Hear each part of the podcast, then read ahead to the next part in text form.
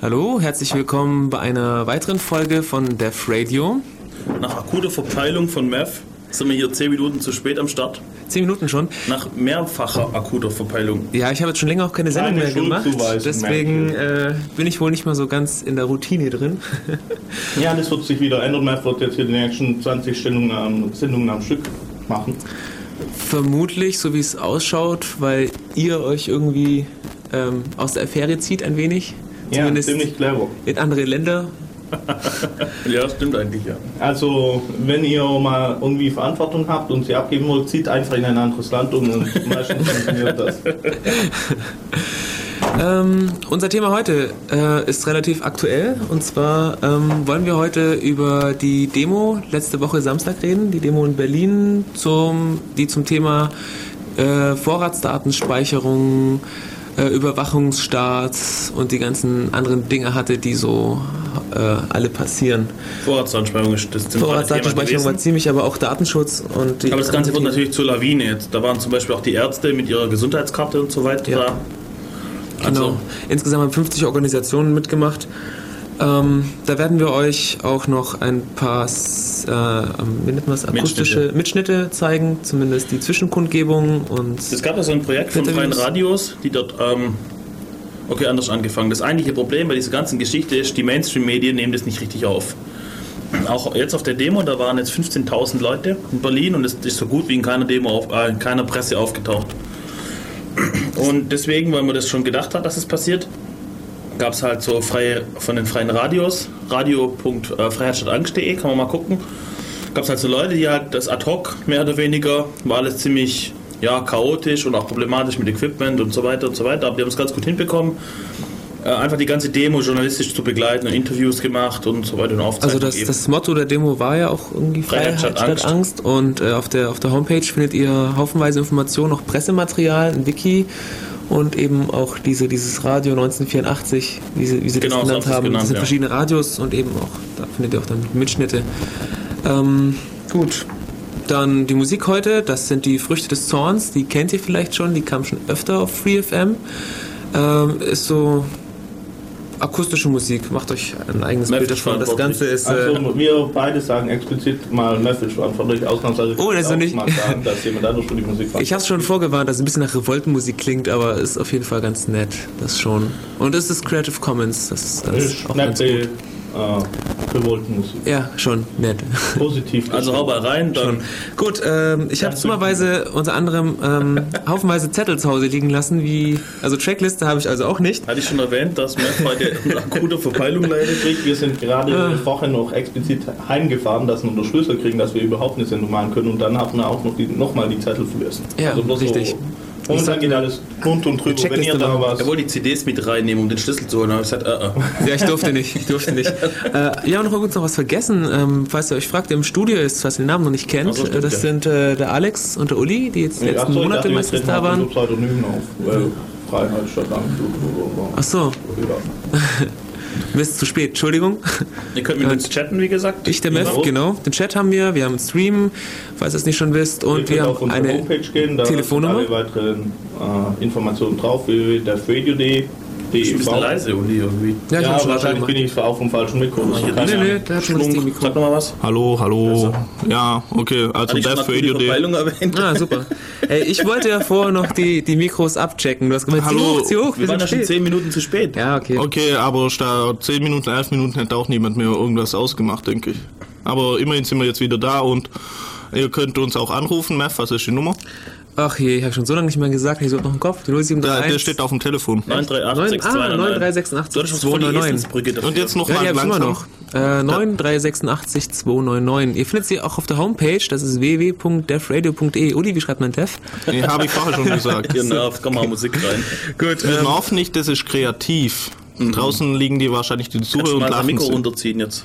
Wieso Ja, ja. meins? Ich finde das unfair. Früchte bis des gleich. Zorns. geht's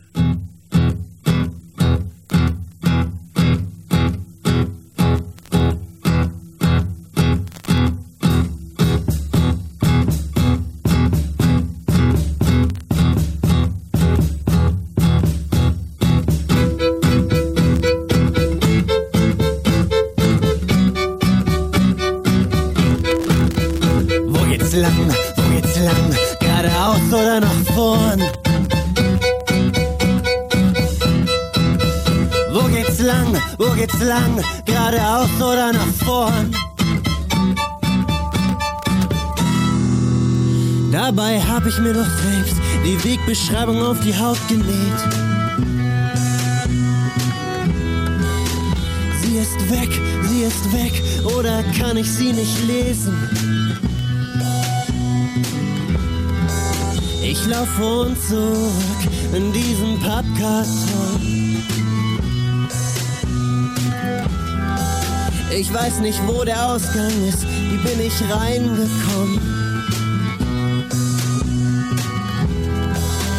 Ich will heraus, ich will heraus, doch alleine schaff ich's nicht.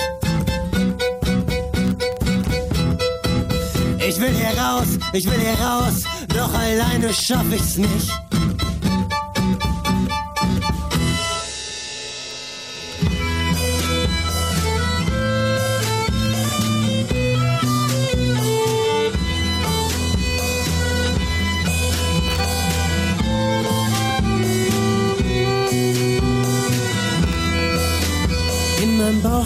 Ein Loch, doch ich fress den Hunger. Ich kaufe mir Bonbons und lutsche das Papier. Den Rest, den hab ich weggeschmissen, denn ich hab ihn nicht gesehen. Ich habe Angst vorm Dunkeln und mach die Augen zu. Ich habe Angst vorm Dunkeln und bleib im Dunkeln stehen. Es tut so weh, es tut so weh und das versuche ich zu vergessen. Es tut so weh, es tut so weh und ich versuche mich zu vergessen.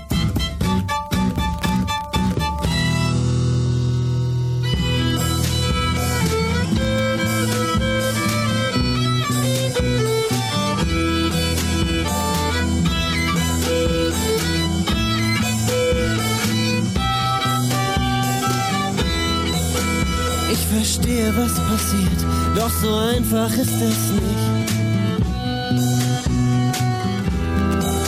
Ich will hier raus, ich will hier raus, doch alleine schaff ich's nicht.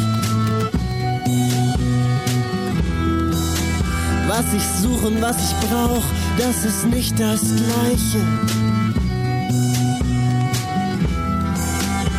Auf welchem Boden haften meine Schritte? Manchmal kann ich mir nicht trauen, wo haften meine Schritte?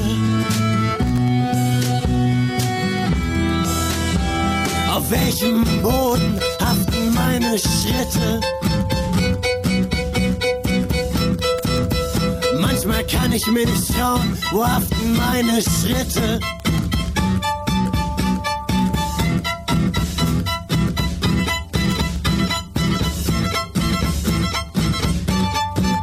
Ich will hier raus.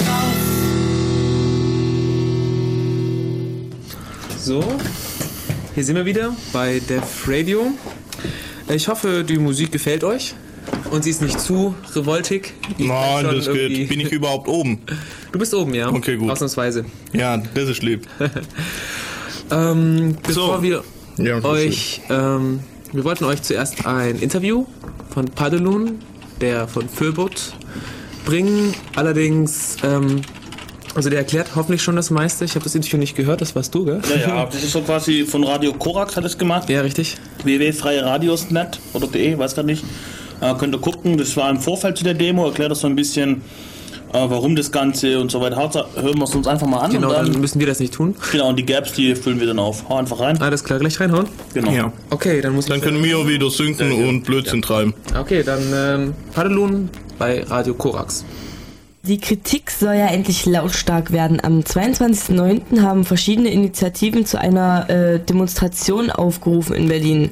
Padelun, ähm, jetzt mal bei aller Zuversicht. Aber was bewirken denn Demos gegen Datenklau, Transparente, gegen Geheimdienste? Ach, schon eine ganze Menge. Immerhin, wir leben noch in der Demokratie. Also ich denke, unsere Arbeit wäre viel schwieriger, würden wir in Ländern leben, in denen es noch nicht mal so rudimentäre Elemente von Demokratie gibt. Also ähm, es ist schon ein, ein äh, es gehört schon dazu, dass ein Volk einfach auch seinen Willen ganz klar zeigt. Das kann es mittels Demonstrationen tun. Mir sagte mal ein, ein, ein äh, Staatsanwalt, also auch der Gummiknüppel ist ein Instrument der Meinungsfindung. Also man muss zu seiner Meinung stehen und damit lässt sich tatsächlich sehr viel bewirken. Auch wenn es manchmal natürlich nicht so funktioniert, da kommen ein paar tausend Leute zusammen und zack werden alle Gesetze, die die äh, haben wollen, äh, geändert oder abgeschafft. So ist es nicht, aber in den, in den äh, tatsächlichen politischen Prozess bringt das eine ganze Menge ein. Ähm, die Gefahren sind ja ähm, hinlänglich bestreben und trotzdem scheinen wir abgestumpft gegen jede neue Überwachungsmaßnahme. Wie erklärst du dir denn das Verhalten der Menschen ähnlich dem Schaf auf dem Weg zum Todesschuss? Nein, so würde ich das nicht sagen. Ähm, die, die, Sie sagten schon, sie scheinen äh, abgestumpft zu sein. Und äh, scheinen, also es scheint so bedeutet, dass es nicht wirklich so ist. Und tatsächlich, wenn ich mich mit irgendjemandem unterhalte an der Bushaltestelle oder äh, im Schwimmbad, die Leute merken schon, da passieren ganz schreckliche Sachen mit ihrer Freiheit, mit ihrer Privatsphäre. Und äh, es scheint nur so zu sein, als könnte man sich so gar nicht dagegen wehren. Und das stimmt eben nicht. Und wir sind gerade wieder dabei, die Instrumente der politischen Arbeit äh, neu zu entwickeln, ähm, also aus den, aus dem, äh, also herauszufinden, dass sich äh, zu verbünden, sich zu vereinigen, tatsächlich etwas bringt. Also wir haben jetzt einen, so, einen, so einen Arbeitskreis, der nennt sich Arbeitskreis Vorratsdatenspeicherung, wo ganz viele einzelne Vereine drin sind, Einzelpersonen und tatsächlich schaffen die Leute ganz viel zu wuppen. Also da werden Bundestagsabgeordnete angeschrieben, es werden ähm, äh, äh, Papiere ausgefertigt mit Argumentationen, es gibt Flugblätter, es gibt Infoblätter, die man auch bei uns einfach beziehen kann die dann weitergereicht werden. Ähm, Plakate werden gemacht, eine Demo wird aufgerufen. Ähm, wir hatten äh, zuletzt äh, Anfang des Jahres in Frankfurt eine kleinere Demo angemeldet, dachten so, da kommen vielleicht mal 450, vielleicht 800 Leute. Tatsächlich kamen da schon 2000, obwohl wir im Vorfeld noch gar nicht so viel Werbung für gemacht haben. Also es passiert eine ganze Menge.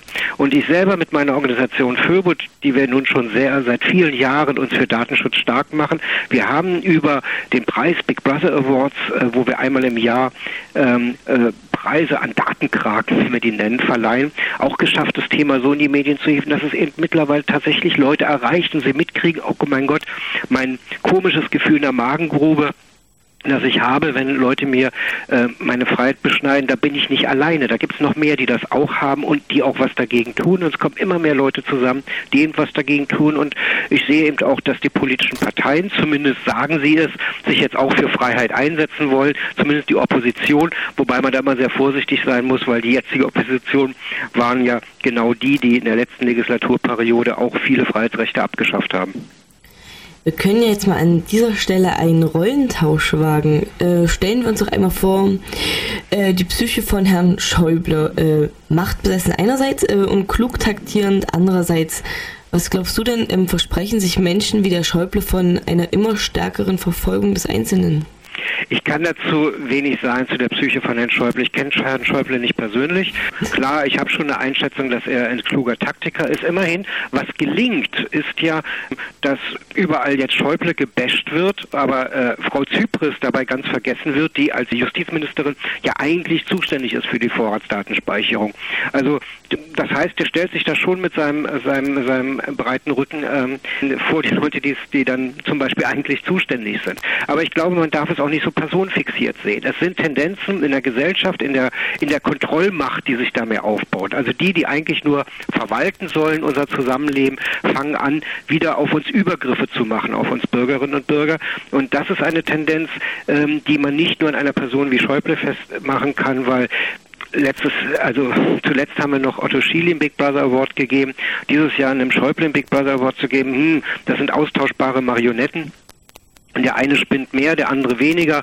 Äh, okay, äh, das ist jetzt nicht so wirklich äh, bedeutsam, sondern was ich schlimm finde, ist, dass wohl die Ministerien komplette Abteilungen am Rad drehen und ihre Interessen versuchen durchzusetzen und natürlich auch dann die Industrieinteressen, die immer versuchen, Sicherheitssachen zu verkaufen, da noch entsprechend mitmachen und eben der Aufschrei in der, in der Mitte der Gesellschaft eben jetzt erst langsam, aber auch, ich denke, deutlicher werdend erfolgt. Also, dass es so lange so gut gegangen ist für die Überwacher, das ist schon ein bisschen traurig. Das finde ich allerdings auch. Aber zum Beispiel die gewonnenen Datenmengen, die wären ja enorm. Was für Grenzen hatten da naturgemäß die geplante Überwachung? Ähm, ich, klar, Datenmengen sind enorm, aber sie werden sehr relativ. Also wenn ich zum Beispiel alles speichere und ich muss ein bestimmtes Datum von einem bestimmten Ort zu einer bestimmten Uhrzeit finden, dann ist die, die, die, die Suchfunktion schon sehr einfach, weil ich dann genau eingegrenzt habe, wo ich suchen muss. Es gibt mittlerweile Computersysteme, die verarbeiten so viel Daten in so kurzer Zeit, da kann es einen grauen, ähm, sämtliche äh, Telefonate in Deutschland aufzuzeichnen. Also nicht nur die Verbindungsdaten, sondern sogar ähm, den Inhalt der Gespräche würde im Jahr vielleicht 100 Millionen Euro kosten. Das ist in, in äh, entsprechenden äh, Staatsdimensionen gedacht nicht wirklich viel. Das mhm. können wir mittlerweile bewältigen und wir sollten uns nicht ähm, äh, darauf ausruhen, dass heute vielleicht noch Datenmengen vielleicht noch nicht so effektiv zu durchsuchen sind. In fünf Jahren sind sie es. Und ich kenne einfach ganz viele Informatikleute, die viel Spaß daran haben, Suchalgorithmen äh, zu optimieren und zu schreiben und auf massiv parallel verarbeitenden Computersystemen anzuwenden. Ähm, das ist eine richtig schöne Technik. Also Techniker macht das richtig Spaß. Das kann ich auch nachempfinden. Und das ja. wird einfach kommen. Ja, also in unsere Privatsphäre wird immer mehr eingegriffen. Ähm, wie lautet denn euer Gegenaufruf für den 22. September? Wir sagen einfach, ja, ganz laut mit dem Motto unserer Demo, Freiheit statt Angst. Also Angst ist das, was immer wieder erzeugt wird, damit wir oder möglichst viele Bürgerinnen und Bürger darin einwilligen, dass die Freiheit abgebaut werden kann. Es ist letztendlich eine dumme Politik, weil es gibt keine Gründe, Angst zu haben. Eigentlich müssten wir äh, ganz anders agieren, nur das ist ein bisschen komplexer zu vermitteln.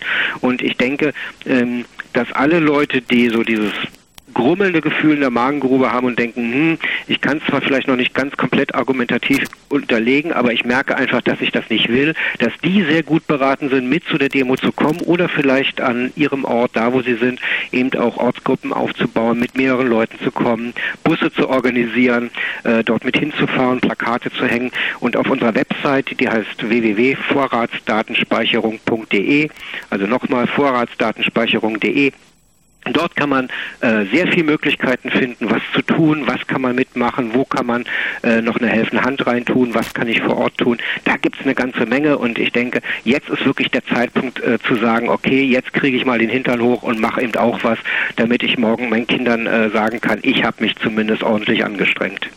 Sehr schönes Schlusswort auch. Ähm, ich würde sagen, ähm, das ist einfach auch ein Aufruf an alle, denn mir macht es auch immer mehr Angst, diese ganzen Sachen, die man so hört, was man als alles schon gespeichert hat oder speichern wird. Und ähm, man ist unter ständiger Kontrolle. Genau. Und deswegen danken wir ganz, ganz herzlich.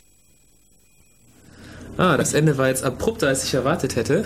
Ja, Sie kommen hier zurück bei Def Radio. Genau. Das war ein Interview von Radio Korax äh, mit Padelun. Padelun, Gründer des, oder ja, glaube ja, Gründer und Haupt mit, mit Renat Tangens Hauptperson im Föbut, oder? Also den, den man immer hört, wenn es um den Föbut geht, sagen wir genau. mal so. www.föbut.de ja, Was ist der Föbut nochmal? Äh, hm? Ah, ich habe vergessen, was Föbut heißt, sollte man vielleicht sagen. Verein für irgendwie bewegten... Verein Ver mit... Ver, äh, Nicht Verein, Verein. Vereinigung, bewegte und unbewegte oder sowas, Daten oder sowas. Das sollten wir jetzt gerade mal gucken.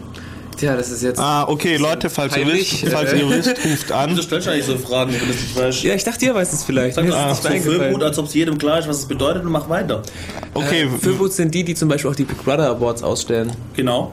Äh, also ähm, eine Auszeichnung an Firmen verteilen, die sich hervortun. Nicht an Firmen, auch Personen. Oder, oder auch an Personen, die sich durch besondere Aktionen hervortun, was Daten und Verletzung von Verletzung und sowas angeht. Ja. So da gibt auch was, genau, kann ich sehr empfehlen, das Schwarzbuch des, des Datenschutzes, quasi analog zum Schwarzbuch der Steuerzahler, wo quasi das Bund der Steuerzahler so veröffentlicht, äh, wo wieder Steuer, Steuergelder rausgeschmissen wurden und so. Oh. Und das ist quasi analog, so eine Art Best-of der Big Brother Awards. Mhm. Ziemlich, müsste man eigentlich mal lesen, da kriegt man das kalte Grausen.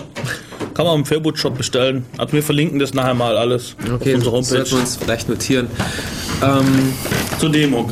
zur Demo oder besser vielleicht noch gesagt zur Vorratsdatenspeicherung. Was ist über die, überhaupt die Das sollte Vorratsdatenspeicherung? man vielleicht nochmal für die Zuhörer, die, da, die das noch nicht so richtig mitgekriegt haben, erwähnen. Das kam vielleicht in Interviewen nicht so rüber, was, was dahinter Also, eigentlich steckt. Es geht um Folgendes, dass von allen Bürgern Europas, egal ob kriminell oder verdächtig oder sonst was, einfach pauschal, weil er Bürger ist, wird gespeichert, mit wem er wann telefoniert hat, bei einem Handy, wo er sich da befand, ähm, dann mit wem er welche E-Mails austauscht und ähm, welche Internet welche Internetseiten er besucht. Und die EU-Richtlinie sieht vor bis zu zwei Jahren. Und die lokalen Legislativen können das jetzt in jeweilige Gesetze ummünzen. Momentan diskutiert in Deutschland wird, glaube ich, ein halbes Jahr auf Vorrat gespeichert. Wobei aber schon ähm, so, ähm, wie nennt man das, Ortsdaten mit wann wer wo telefoniert hat und das Handy geht schon teilweise gespeichert wird, aber ich weiß nicht, wie lang da der Zeitrahmen ist. Nee, Aber das gibt's schon. Also die aktuelle Rechtsprechung ist so, dass Daten nur zweckgebunden gespeichert werden Also dürfen. ich kenne ich kenn den Fall von einem ehemaligen Mitbewohner, Okay. bei dem die Polizei aufgetaucht ist, weil er zu einer gewissen Uhrzeit an einem bestimmten Ort telefoniert hat. Okay. dass äh, irgendwie hat da eine Frau ähm, geklagt oder sowas, weil da ein Verbrechen geschehen oder beinahe geschehen wäre. Ich weiß nicht mehr genau, was es war. Und sie äh, hat irgendwie ausgesagt, dass der, ich sage jetzt mal, Kriminelle kurz vorher telefoniert hatte oder angerufen wurde. Und diese Uhrzeit und den Ort hat sie eben nennen können. Und dadurch, ähm, weil der Mitbewohner da auch wohl seit, äh, zeitgleich in der gleichen Zone war, hat die Polizei dann bei ihm. Und hat ihn mal Und gescreent. Das war da gar nicht so toll. okay. Und es war auch nicht so der große Renner, weil man möchte nicht immer mal plötzlich die Polizei vor der Tür stehen haben, nur weil man mal irgendwo mit seinem Handy telefoniert hat. Also insofern gibt es bestimmt schon solche Daten, weil sonst wäre das nicht passiert. Okay. Ich weiß nur nicht, wie lange die gesichert werden. Auf jeden Fall bei, dem, bei der aktuellen Gesetzeslage geht's oder bei dem aktuellen Gesetzesvorwurf, oh, Entwurf, oh Mann, geht es um ein halbes Jahr. Und es ist quasi die Frage, was ist daran das Problem, oder? Was ist das Problem? Okay, das, das, das Stichwort heißt immer, das Motto heißt immer, wer nichts zu verbergen hat, da es macht doch nichts, wenn die Bullen mal vorbei Oh, hat auch wenn du nichts zu befürchten, Wenn du nichts ja. angestellt hast, dann, dann gehen sie halt wieder, oder? Wenn sie dir nichts nachweisen Ich meine, die Information, dass ich zum Beispiel gestern mit Opa telefoniert habe, ist ja nicht wirklich von... Nicht Genau, das wichtig. sagen auch viele, ich bin doch überhaupt gar nicht interessant. Ja. Interessiert doch keinen, ob ich jetzt, wenn ich jetzt mit meiner Mutter telefoniert habe oder ähnliches. Deswegen Aufruf an euch, wenn ihr uns hier überzeugen wollt, wir sind jetzt hier pro Vorratsdatenspeicherung. wenn ihr Ja, uns, genau. Wenn ihr Ja. uns überzeugen wollt, ruft an 0731 938 6299 und Wir erzählt mal aus eurer Sicht, nicht damit wir immer hier die alten Leiern erzählen, aus eurer Sicht, was ihr denkt über die Vorratseinspeicherung, ob ihr das gut findet oder schlecht oder wie ihr darüber nachdenkt. Äh, es, ist Wenn ja, uns sehr interessiert. es ist ja auch oft so, dass... Hier könnt ihr argumentieren üben. Wir werden kräftig dagegenhalten, wenn ihr wollt. dass das Statement, äh, wer nichts zu verbergen hat, hat auch nichts zu verbir ver zu ähm, ver Nee, befürchten. wenn, Genau. Ja, genau. ähm, das wird auch ständig irgendwie als Entschuldigung genommen für, für sämtliche Maßnahmen. Wenn man nichts macht, dann passiert auch nichts. Allerdings ähm, ist es halt so, man kann auch andersrum fragen, wenn ich zum Beispiel ähm, nichts zu, zu verbergen habe oder nichts getan habe, warum muss ich denn überhaupt überwacht werden?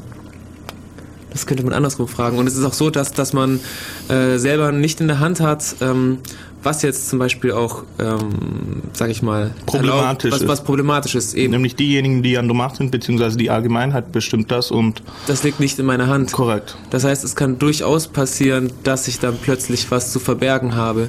Zum Beispiel, wenn ich äh, ein Sys-Administrator bin, der irgendwelche, Nmap. ja, Also es geht darum, äh, es gibt den Hacker-Paragraphen, äh, darum geht es, dass der Besitz, Verbreitung und äh, Einsatz von Hacker-Tools, Hacker-Tools ist, n- Ah, oh, wir haben ihn, wunderbar. Ja, So, jetzt sind mach Lev, mach mal. ja, ja. diesen und hoch damit. Hallo, Def Radio? Hi. Hi. Wer bist du denn? Hi, ich bin ähm, der Unix aus dem Chat. Ah, der Unix aus dem Chat. Ja, was, erzähl. was willst du denn sagen? Ähm, was ich sagen wollte ist, dass ähm, diese Verbindungsdaten ja momentan noch gar nicht interessant erscheinen für die einzelnen Bürger, weil, ja gut, dann weißt du halt, ich habe mit dem und ich habe mit dem telefoniert. Das wissen andere Leute auch, dass ich mit dem Kontakt habe. Aber was viel interessanter ist, ist doch, wenn man mal in die Zukunft denkt, wenn die Datentechnologie weitergeht, die Informationstechnologie, wird ja irgendwann ein Gesetz kommen, was sagt, wir speichern für ein halbes Jahr oder in Polen dann halt für 16 Jahre mal eben alle Gespräche auf. Und alles, was ich gesprochen habe mit irgendjemandem. Du meinst, die Inhalte sind eigentlich interessant, das ist eine Vorstufe. Ja, genau. Das wird, also wenn die, wenn Technologie soweit ist, wird das Gesetz der Vorratsdatenspeicherung dann so erweitert, dass dann auch die Inhalte dazu gespeichert werden müssen. Und wenn dann jemand mal verdächtigt wird, kann, kann dann ein Polizist beigehen, kann sagen, an seinem Computerterminal hier, die, die, die Person, die in den Zeitraum, die in die Gespräche, und dann kann er da, also im Nachhinein reinhören und dann so eine Telefonüberwachung halt im Nachhinein machen. Also ich muss da ein bisschen widersprechen. Ich finde nicht, dass die Verbindungsdaten selber irrelevant sind. Ähm, weil es geht zum Beispiel um so Dinge wie Kontakt in die linke Szene oder sowas. Im Vorfall zum G8-Gipfel war das sehr relevant. Da hat man einfach bei Autonomen, sagen wir mal, die Buden eingetreten und haben sie hochgehen lassen. Beziehungsweise wenn man schon nach einem bestimmten Suchbegriff gesucht hat. Genau, für die Rasterfahndung. Und dann ist es relevant, ob jetzt du bekannt bist mit ihm oder sich, dich mit ihm getroffen hast oder so ähnlich. Weil dann bist du gleich quasi Kollaborateur oder so ähnlich. Du fällst gleich wieder in den Raster. Ja, das ist diese Netzwerkanalyse oder sowas, eine Art, mit wem du verkehrst. Und äh, das hat dann für dich zur Konsequenz, dass du aufpassen musst, wie, wen du verquer, ver, verkehrst, weil du weißt ja nicht von jedem, was der so hobbymäßig betreibt. Das heißt, du müsstest jeden erstmal von rein verdächtigen und auswählen, ob du mit ihm überhaupt Kontakt haben möchtest. Ja, Nicht, aber bei der Methode, da schließt man ja aus den Verbindungsdaten auf die Inhalte. Schließt, also so schließt man ja darauf denn. Ja gut. Also wenn ich mit, äh, mit der linken Szene oder sogar mit der linken radikalen Szene Kontakt habe, schließt man ja darauf, dass ich dann dort auch solche Inhalte wie terroristische Anschläge oder irgendwas Destruktives denn im Sinn habe. Okay, also du meinst, du meinst, eigentlich sind sie an den Inhalten interessiert, aber im Vorfeld sich mit den Verbindungsdaten, weil sie es nicht hinkriegen oder so. Genau, das ist auch gesagt, damit kann man ja auch schon eine Menge, eine Menge hinkriegen, Netzwerke aufzeigen, die man dann auch ja schnell zerschlagen kann, wenn man es vorhat. Okay. Aber langfristig Sicht und was auch ich, für die Bürger viel interessanter ist oder viel beängstigender ist, wenn die Technologie soweit ist und es dann das, das Gesetz dann eigentlich wie automatisch mit der Salamitaktik dann darauf erweitert wird, dass wir die Inhalte gleich mitspeichern. Und ab diesem Punkt fanden auch, äh, ich muss dazu sagen, ich komme aus Mecklenburg-Vorpommern, also aus den neuen Bundesländern, und ab diesem Punkt fanden auch meine Eltern das viel befürchten, also diese, dieses Gesetz viel befürchtender oder hatten viel mehr, ähm, waren viel mehr sensibilisiert für dieses Gesetz, als ich ihnen mal dieses Beispiel genannt habe, wie das denn erweitert werden könnte und auch automatisch wird, aus ganz logischen Gründen, ja. Also, dass, dass Gesetze erweitert werden oder so, das, das kennt Das man bekannt, teilweise ja. schon. Die, schon die gute alte Salamitaktik. Oder mit der Maut, genau. Mit den Tollkollektbrücken. Wo es erst hieß, ja, es geht nun um die Maut. Und kaum war der erste Fall, wo irgendein LKW-Fahrer flüchtig war, hieß es, ja, wir haben doch die Daten, dann müssen wir die jetzt auch zur Fahndung einsetzen und so weiter. Und unterm Strich ist klar, dass es von vornherein so geplant war und wurde einfach nur erstmal Schritt für Schritt einfach verkauft, um es verdaulicher zu machen. Ähm, zu dem Thema Zweckbindung gibt es übrigens nochmal ein ganz, nette, ganz nettes Seminar vom CCC, das ich gerne zitiere, und zwar ähm, das Polizeidatenbankenseminar. Ah, aber das war cool, ja. Ähm, auf der Homepage ulm.ccc.de könnt ihr das nochmal euch irgendwie reinziehen, da sind einige solche Beispiele dabei. Okay. Ja, Ja, magst du noch was sagen, Unix? Ja, jeden Fall. Und zwar, ich bin der Überzeugung, dass selbst wenn, nehmen wir mal an, die Gesellschaft würde jetzt sensibilisiert für das Thema Ja. und die konservativen Parteien, die jetzt momentan da sind, würden nicht wiedergewählt und wir hätten an der nächsten Legislaturperiode 100% Piratenpartei gewählt. Okay. Nur jetzt als theoretischer Punkt. Ich glaube nicht, dass die Piratenpartei, wenn sie ähm, grundlegende Dinge in der Politik anders macht, also nicht anders macht, dass sie denn auf solche Mittel verzichten kann. Weil diese Mittel der Überwachung, wie auch in der DDR, sie waren, sie waren ja notwendig, um das Staatssystem überhaupt noch zu erhalten. Und wenn die Gesellschaft, wie es momentan ist, durch falsche Sozialpolitik und Bildungspolitik und diese ganzen Dinge, die wir schon ewig kennen, dass sie falsch laufen, wenn sich da nichts ändert und die Gesellschaft auseinanderdriftet, und man den Staat aber erhalten möchte, ist es notwendig, einfach ähm, eine stärkere Staatsmacht zu haben. Also ist eigentlich das, was wir momentan betreiben, nur auf diesem, nur auf den Symptomen rumschlagen. Aber das Wichtige ist ja, die grundlegenden, also die Wurzel des Übels eigentlich dabei zu erwischen. Und die liegt meines, meiner Meinung nach eher in diesen normalen Politikfeldern. Dort ist eigentlich eher die Lösung des Themas zu finden. Okay, also du sagst, du sagst, eigentlich sind die Probleme ganz andere. Die Gesellschaft zerfällt, okay, so dieser groß, viel zitierte gesellschaftliche Verfall, viel Armut und so, die Reichen Bereich Armschere geht auf und so weiter. Hartz IV und so weiter, das sind alles so Symptome in die Richtung. Und du meinst, weil das Ganze zerfällt, kann man so noch aufrechterhalten mit viel Staatsgewalt. So war es ja zu der Zeit auch. Ich meine, der Staat hat ja nicht die Bürger überwacht, weil er jetzt irgendwie vorher geil war, sondern weil es halt ähm, notwendig war. Es hat zwar am Ende nichts genutzt, aber es war halt notwendig. Es hat halt 40 Jahre lang dafür gesorgt, ich sage ja nur 17. Juni, ähm, dass halt solche Dinge eingeschränkt werden. Auch mit der Mauer und dem Ganzen, ich meine, das Land hätte sonst so nicht weiter existiert. Und das Gleiche, und in genau die gleichen Schemata driften wir jetzt auch rein. Die Gesellschaft ist nicht mehr, identifiziert sich nicht mehr mit dem Staat. Genauso dieser Terrorismus, den wir haben, diese Leute, diese Einzeltäter, die da irgendwelche Anschläge begehen, äh, das hängt ja auch nur mit falscher, mit falscher Einwanderungspolitik zusammen. Dass Okay, diese Leute sich halt wird's aus, ausgestoßen fühlen und so weiter. Also das spielen ganz viele Faktoren mit rein. Jetzt wird es ziemlich komplex natürlich, das kann man hier so ad hoc nicht durchdiskutieren, glaube ich. Mhm, ist klar. Okay, aber was würdest du vorschlagen dann? Wenn du sagst, okay, die Gesellschaft verfällt, man braucht mehr Staatsmacht, was würdest du jetzt vorschlagen? Was soll man tun? Wenn du jetzt Kanzler wärst, was würdest du machen? In erster Linie ähm, müsste man also müsste man ähm, diese gesetzlichen Maßnahmen, die man jetzt hat, wahrscheinlich so weiterlaufen lassen, damit die Gesellschaft, also damit dieses System nicht ganz verfällt und und dann ganz schnell und äh, präventiv halt in diese Sozi also in diese soziale Differenz äh, eingreifen und halt da sorgen dafür, dass die Gesellschaft näher, mehr beieinander ist durch entsprechende Sozialförderung und richtige, richtige Einwanderungspolitik und so weiter. Also gibt es da zig Punkte, die ja, die es ja da in der Politik gibt, die, die schon eigentlich schon fast immer fehl- fehlgelauf- äh, fehlgeschlagen sind. Okay. Jetzt seit den 70ern beispielsweise. Okay, interessant. Gut. Ähm, Ja, hm.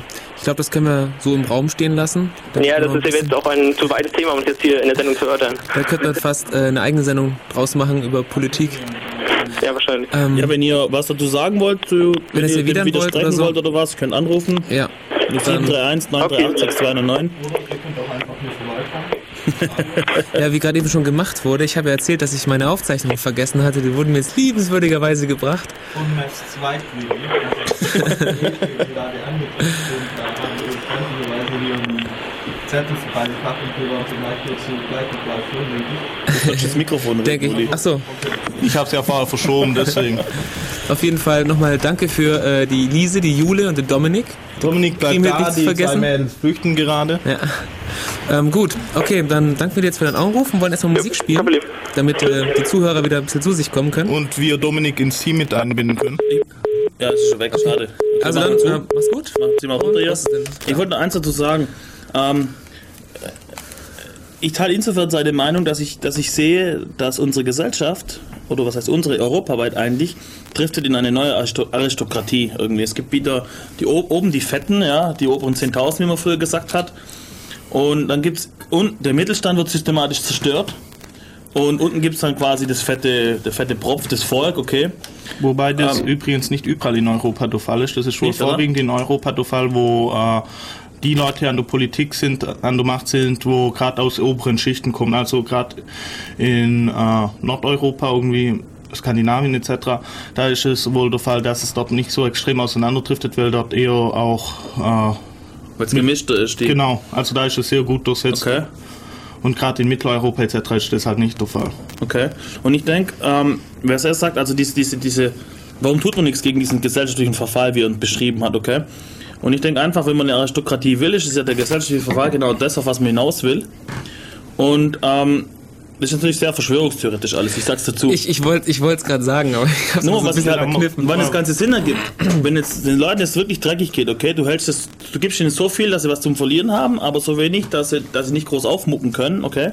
Und dann, wenn einer, wenn sich irgendwie einen Widerstand bildet, eine Opposition oder sowas, dann hast du mit der Überwachung natürlich alle Mittel in der Hand, um sie auszuschalten.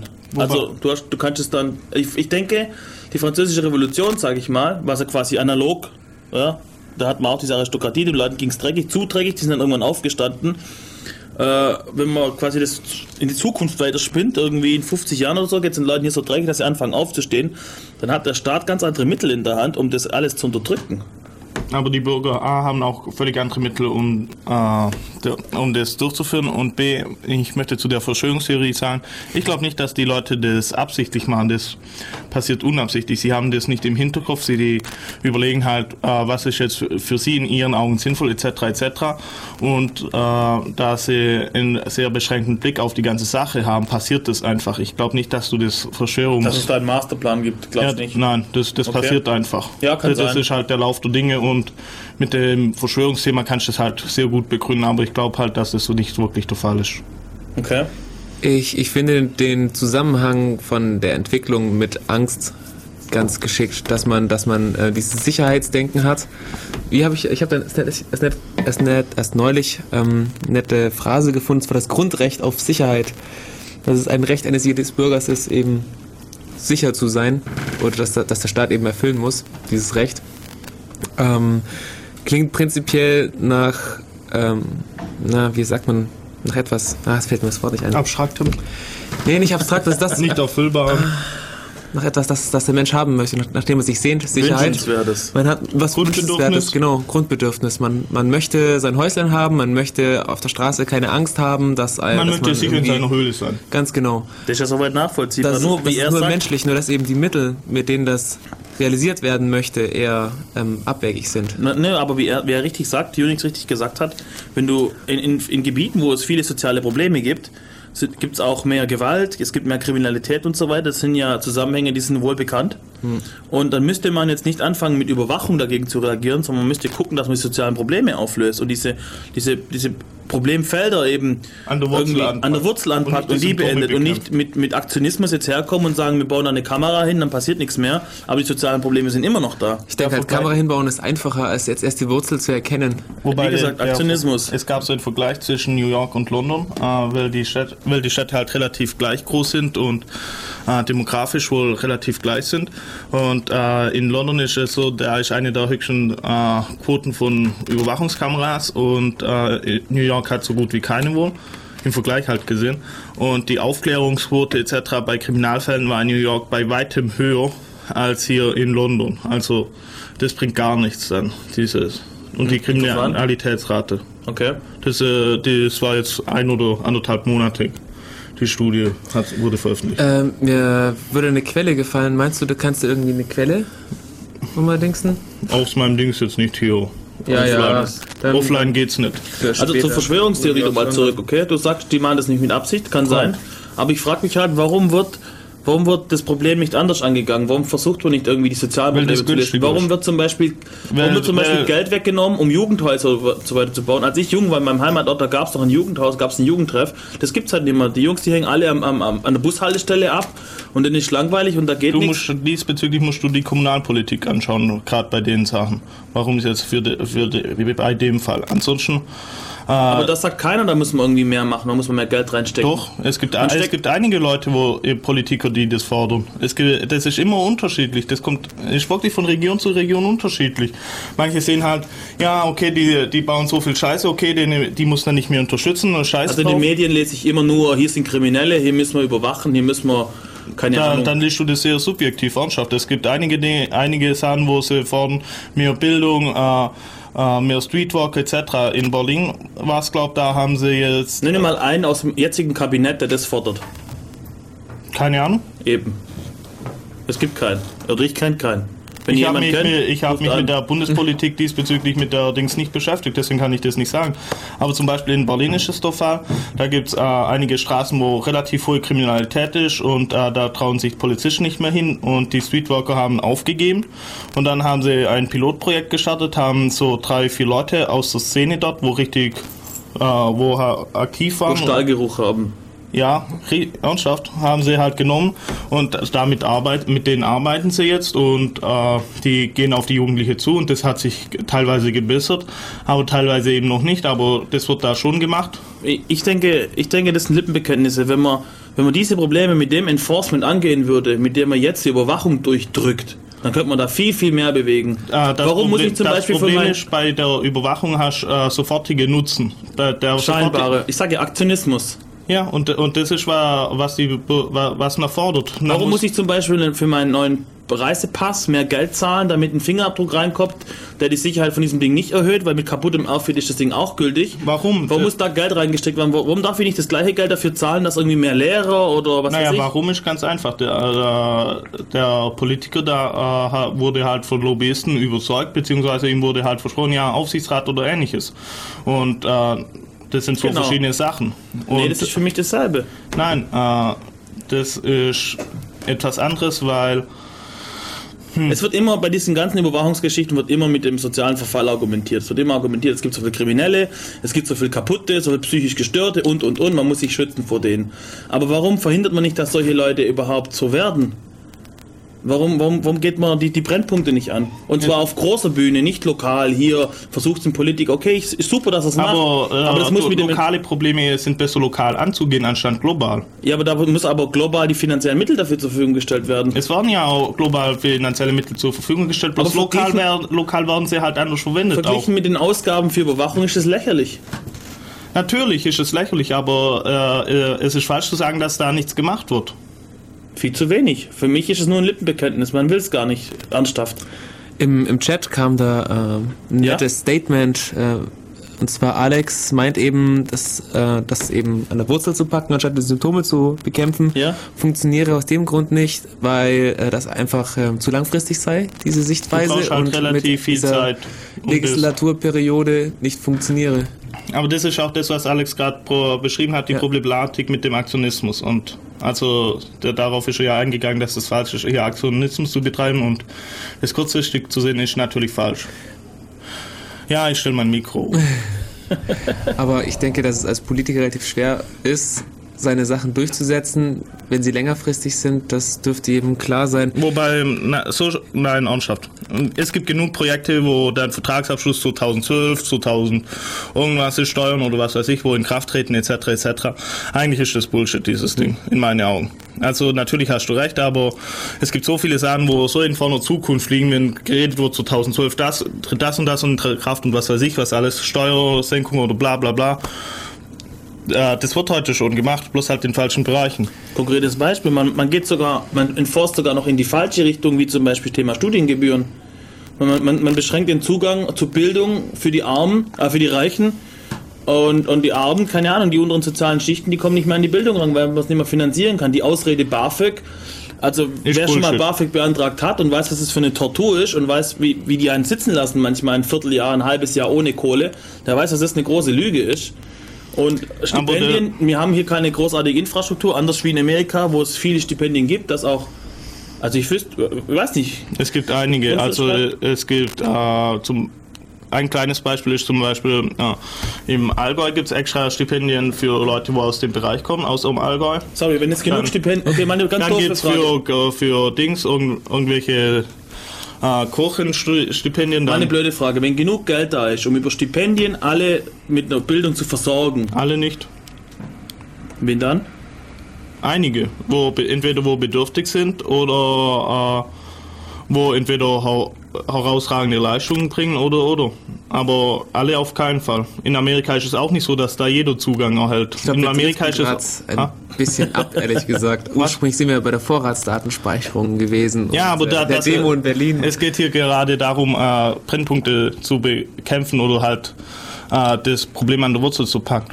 Und ja, ich gebe Alex recht, dass das passiert halt, ja, dass die Schere weiter auseinanderdriftet und das passiert aber auch wieder.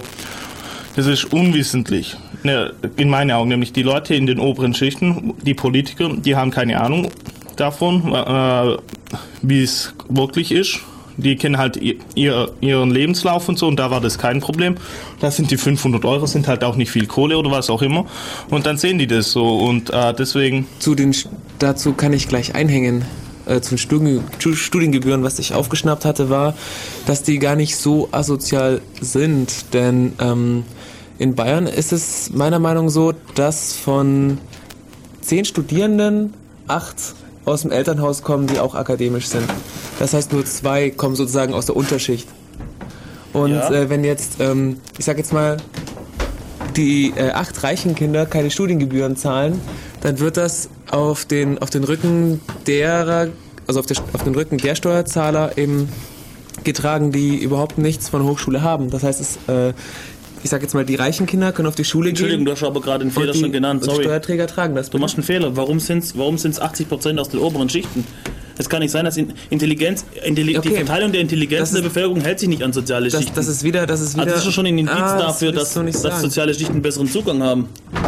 Aber wie gesagt, wir driften ab. Wir machen eine eigene Sendung drüber am besten, weil wir haben ja Okay. noch einiges an Stoff Ja, zu der Demo. Und ähm, ja, machen wir eine Musik, dann können wir uns mal hier wieder beruhigen. Musik und dann äh, sammeln. Ja, dann haben wir uns ruhig wieder gesagt. Genau, alles klar.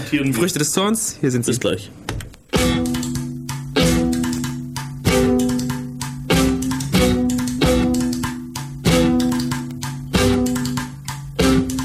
Das Säurebad, die ausschlachtenden Blicke, der tägliche Gang durch ein Käfig voller Messer, die verbalen Angriffe auf der Straße, die dich treffen wie Bombardements, doch die Angst, die dir die Lippen zunäht. Der Alltag, der dich täglich zerstümmelt und das sprachlose Ertragen. Die Erniedrigung, gehorchen zu müssen, obwohl der Puls in den Schläfen schreit. Schlag zurück, schlag zurück, Schluss nicht, aus, schlag zurück, schlag zurück, schlag zurück, Schluss nicht, aus, schlag zurück. Mit Worten, mit Fäusten, mit Lachen, mit Schreien, tausend Wege, finde dein.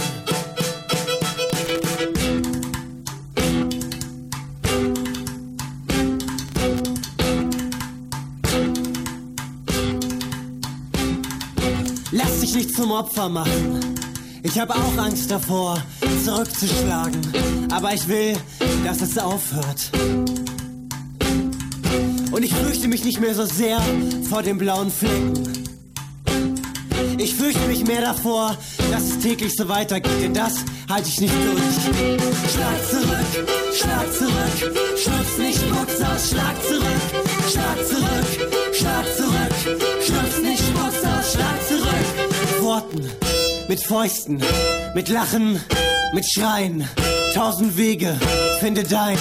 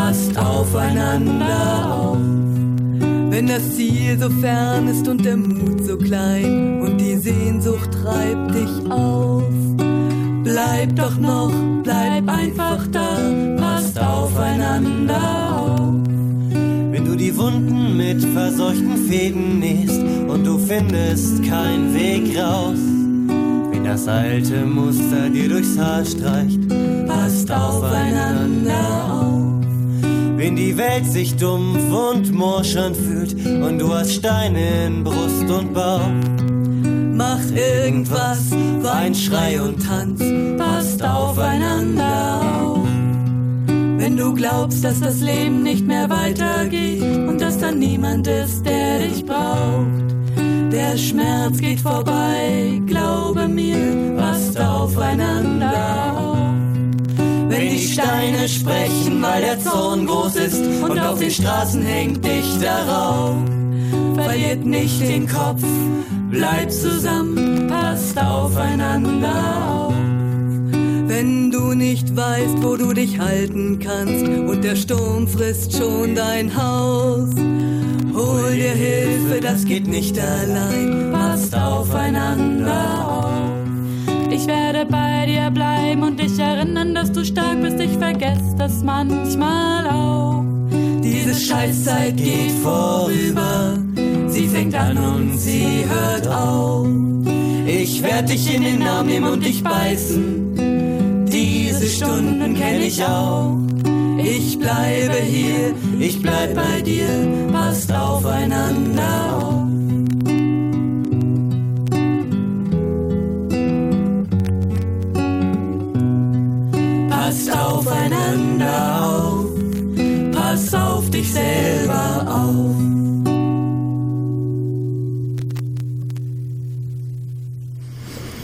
So, Herzlich wieder willkommen hier zurück. Bei Def Radio, hier in dem Studio. bei Jungs, ihr seid so scheiße. Free FM. Du solltest hier schon mitspielen, Alex. Entschuldigung. Schäm dich und stell dich in die Bin Ecke. ich richtig integriert in die Gruppe hier. In die Community, genau. Er will sich nicht einordnen. Also kommen wir mal zurück hier zur Demo. Ähm, die Demo, wie gesagt, wie ich vorher schon erwähnt habe, in den Medien, in den, in den großen Medien, sage ich mal, ähm, wurde die weitgehend ignoriert. Einzige, was dieser De von dieser Demo berichtet wurde, Krawalle! war, dass die Polizisten und dieser ominöse schwarze Block sich ein bisschen gekloppt haben. Wobei in der Taz war das übrigens nicht der Fall. Die haben Auenschaft auch mit den richtigen Angaben was drüber geschrieben. Genau, das mit den Angaben ist auch so eine Sache. Es waren 15.000. In den ersten Medien hieß, im Berichten hieß es dann 8.000. Es wurde dann erst nachträglich später revidiert. Äh, irgendeine Zeitung, ich habe vergessen welche, die schrieb von 2.000 und die Demo wurde abgebrochen, was überhaupt nicht stimmt. Ähm, nach den Krawallen, die es da gab, ähm, hat der schwarze Block sich aufgelöst, um eine Eskalation zu verhindern und damit eben das friedliche Ende der Demo nicht zu gefährden, was übrigens eine sehr coole Aktion war, denke ich. Soweit ich es aus der Ferne beurteilen kann natürlich. Und äh, die Demo wurde zu Ende geführt, es gab eine Zwischenkundgebung und die Endkundgebung und so weiter und war eigentlich ein großer Erfolg, die Demo, wurde aber, wie gesagt, größtenteils ignoriert. Und es ist die größte Anti... Da, also äh, Äh, Die größte Demo für Datenschutz Genau. seit, äh, Seit 87. seit dieser Geschichte mit der, mit der Volkszählung. Ja, genau. Und trotzdem findet es kein Gehör in den Medien. Das ist natürlich auch sehr Bitte. suspekt und, und regt zu Verschwörungstheorien an, sage ich mal. Ohne, ohne was dazu zu sagen sonst. Genau. ich halte mich Um was ging es in der Demo? Ähm, ich habe ich hab mir von der Seite freiheitsstattangst.de, die ich nochmal erwähnen möchte, die ähm, Punkte herausgesucht, die gefordert wurden. Das waren zum Beispiel keine Totalprotokollierung von Telefon, Handy und Internet, eben die Vorratsdatenspeicherung. Dann kam auch dazu die Online-Durchsuchung, beziehungsweise keine geheime Durchsuchung von Computern. Dann hatten wir, dass die äh, Videoüberwachung im öffentlichen Raum gestoppt werden soll und äh, dass wir keine ähm, automatische Gesichtskontrolle wollen. Und Gesichtserkennung und so weiter. Ja, genau, da werden auch schon Programme getestet, die dann Personen über mehrere Kameras verfolgen und so weiter. Na gut. Äh, dann soll die Biometrie und die ganzen RFID-Chips, den Ausweisen und Pässen gestoppt werden. Äh, es soll keine Vorratsspeicherung von Flugpassagierdaten erfolgen und kein automatischer Kfz-Kennzeichenabgleich auf öffentlichen Straßen. Dazu kann man sagen, für die, die es noch nicht wissen, äh, dass unsere Autobahnen eigentlich sind komplett videoüberwacht. Oder? Maut? Ja, nein, das kannst du nicht sagen. Es gibt halt die Mautbrücken, Ja, okay, und die sind halt in ganz Deutschland verteilt. genau. Und wenn du jetzt halt von irgendwie von hier nach München fährst oder nach Hamburg oder sonstiges, dann kann man mit Hilfe der Mautbrücken, technisch ist alles da, um dich zu, zu tracken, oder? So, jetzt kommt natürlich die Frage, macht, macht, macht man das, wer sagt das Gesetz dazu und so weiter und so weiter. Und da hieß es am Anfang, wie gesagt, es geht nur um die Maut. Richtig. Ähm, aber jetzt sage ich mal nur Pkw-Maut, okay? Sobald Pkw-Maut eingeführt ist, betrifft es jeden. Und dann denkt keiner mehr dran, auch da war ja noch so ein datenschutzrechtliches Problem. So, ja gut, wir haben ja LKW-Maut, haben ja schon, die Infrastruktur ist da, jetzt machen wir halt nur Pkw-Maut, ist ein kleiner Schritt, oder? Und, und äh, da gibt es noch ein Problem mit Hilfe der TKÜV. Und zwar, ähm, Telekommunikationsüberwachungsverordnung. Genau. diese, diese Mautbrücken sind ein bundesweites Informationssystem und solche Systeme müssen für die Strafverfolgungsbehörden Schnittstellen zu, äh, zur Verfügung stellen. Das heißt, es gibt, eine, es gibt eine definierte Schnittstelle, wie eben dann die Strafverfolgungsbehörde an diese Daten rankommt und damit hast du de facto deine äh, flächendeckende äh, Überwachung der Autobahn. Das haben andere äh, Dienstleister auch, also Handy zum Beispiel, also Handy, also die Provider müssen das irgendwie ähm, installiert haben. Genau. Das- Aber das- ist das, das nicht normalerweise nur bei einer so. geschlossenen, ja, wenn du eine geschlossene Benutzergruppe hast, was in diesem Fall ja der Fall ist, dass du das nicht brauchst? Das ist keine geschlossene Benutzer. Doch, natürlich, die Mautteile, alle Mautteilnehmer oder Mautbrücken sind eine geschlossene Benutzergruppe. Du kannst nicht einfach so eine Dings einstellen und darauf Was meinst du mit Dings? eine, du kannst nicht persönlich so sagen, ja, ich nehme jetzt an dem Mautbrückenprojekt teil und äh, committe meine Sachen. Nicht so, oder Okay, jetzt das an mich in Gebiete, wo ich nichts argumentieren kann, weil ich die Details nicht kann, leider. Machen wir einfach mit dem zweiten Deswegen wollte ich es eigentlich auch Forderungspunkt nicht. Aber das, äh, das mit dem Also das Handy mit der DQLV, das weiß ich. Die Frage ist jetzt, ob, ob äh, diese, dieses Mautsystem oder diese, und diese bundesweite Informationssystem fällt oder nicht. Was natürlich der Soweit ich weiß, ist es so. Und das war ja der ganze, der ganze Clou dabei. Wie, wie sonst, Entschuldigung, wie sonst wollen sie dann bei Terrorgefahr oder ähnliches, das war, wurde ja auch schon diskutiert, äh, diese Daten dann verwenden? Sie fragen lieb? Nee, das glaube ich, ich glaube nicht, dass es so war. Ich glaube, da gibt es eine Schnittstelle. Okay, wir recherchieren das mal, wenn wir was Konkretes finden, äh, packen wir es auf die Homepage, ansonsten tut es mal hier als Gerücht ab. Ja. Machen wir weiter hier mit der Demo. Achso, ja genau, was auch noch ähm, gefordert wurde, war eben, dass die bestehenden Überwachungsgesetze nochmal ähm, überprüft werden. Und zwar eben auf äh, Wirksamkeit und schädliche Nebenwirkungen. Ähm, und zwar nicht nur die seit äh, 2001, also seit ähm, 111.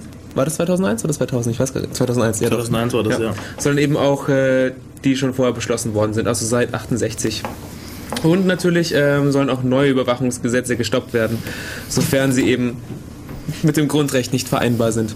Und da gibt es schon ein paar, die da sehr kritisch sind. Falls diese ganze Demo-Geschichte nichts bringt, hat man noch einen Joker in der Hinterhand. Das ist machen wir, sollen wir das vielleicht nach der Dings machen? Nach der Dings? Äh, na- Zwischenkundgebung? Zwischenkundgebung, was man dann noch selbst tun kann, nachdem die Demo schon vorbei war, etc. Okay, alright, machen wir so. Okay, dann. Wir haben ja Äh, richtig einen Plan jetzt quasi. Nö, haben wir nicht, das war kurz so in den Raum geworfen. Okay, Okay, dann, also viel ähm, Spaß. dann also Mitschnitt von diesem Radioprojekt für die Demo. Genau. Radio.freierstadt Ach ja, wer redet? Das kann, hätte ich beinahe vergessen zu sagen. Und zwar, ähm, das sind drei Leute, die reden. Ich glaube, wir werden dazwischen Musik spielen. Äh, der erste, der spricht, ist äh, Thilo Weichert. Thilo Weichert ist äh, der Datenschutzbeauftragte in Schleswig-Holstein. Ähm, danach spricht äh, Monty Kanzin. Ähm, der ist von der hedonistischen Internationalen. Die haben eine Homepage, könnt ihr gucken, was die machen. Und äh, danach spricht, steht hier Daniel von der Leipziger Kammer. Ne, Quatsch. Dr. Bernd Blönke, Blönnecke ist das, genau. Ach, von der Ähm, Ärztekammer. Oder? Äh, Telefonseelsorge. Ah, okay. Evangelische Konferenz für Telefonseelsorge. Genau. Ähm, ja. Hau rein. Hau rein. Genau. dass die Forderungen und Maßnahmen, und die unsere Bundesregierung fordert, regelmäßig nichts an Sicherheit bringt, das können wir anschaulich in den USA oder in Großbritannien sehen. Dort ist nicht nur die Überwachungsdichte höher als bei uns in Deutschland, sondern auch Kriminalität und auch der Terrorismus. In Großbritannien beobachten über 4 Millionen öffentliche Videokameras die Bevölkerung und dennoch stellt sich keine Ruhe ein. Nicht einmal die Friedhofsruhe einer Nachtwächtergesellschaft. Dort werden wir schon, dort werden in Großbritannien werden Kinder schon mit ihrem genetischen Fingerabdruck erfasst und ihre Entwicklungsdaten werden ausgewertet, um frühzeitig Gefahren und Defizite festzustellen.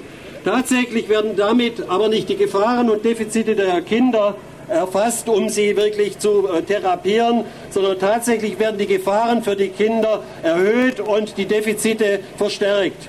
In Großbritannien wird angesichts dieses Klimas von Kontrolle und Bevormutung weniger freie Menschen erzogen. Es werden erzogen Neurotiker, Duckmäuser, Biedermänner, Mitläufer, Egoisten und alles das und alles das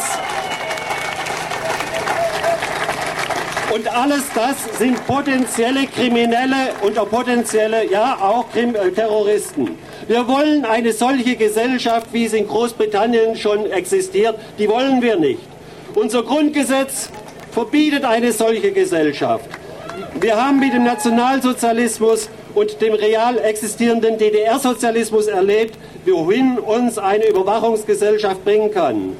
Die real existierende Überwachungswahn bringt keine Gerechtigkeit, keine Freiheit, weder subjektiv noch objektiv.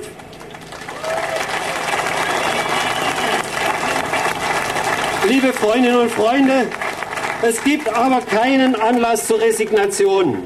Übermäßige Überwachung muss nämlich nicht in Aggression und Depression führen, sie kann auch zu Kritik und Widerstand führen. Und genau diesen Effekt hatten die jüngsten verfassungsfeindlichen Überwachungsbestrebungen des Innenministeriums. Bin ich, deshalb bin ich auch für Zukunft optimistisch. Die Visionen eines präventiven Kontroll- und Überwachungsstaates werden verstärkt von den Menschen abgelehnt. Sie sind immer wieder vom Bundesverfassungsgericht zurückgewiesen worden. Ich habe die begründete Hoffnung, dass auch im europäischen Ausland diese Entwicklung einsetzt und dass der Europäische Gerichtshof diese Entwicklung stärkt. Und ich habe die Hoffnung, dass auch die politischen Entscheidungsträger verbal und in ihrem Handeln einsehen, dass Sicherheit nicht gegen den Datenschutz erreicht werden kann, sondern nur mit ihm.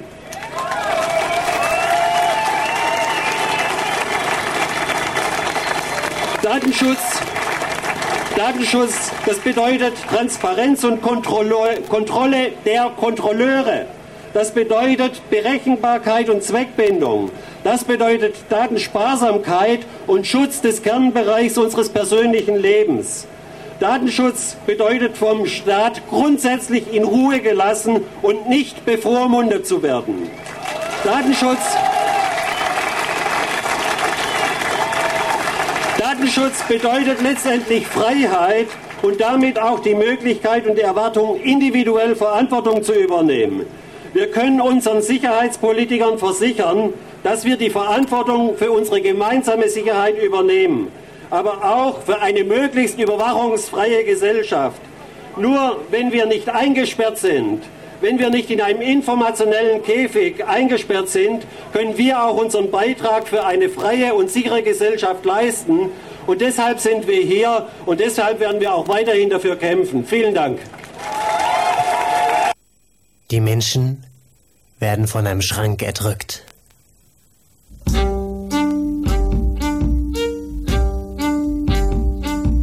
Wenn es nicht gelingt, den Schrank emporzuheben, ist es unmöglich, sie von den endlosen und unerträglichen Leiden zu befreien.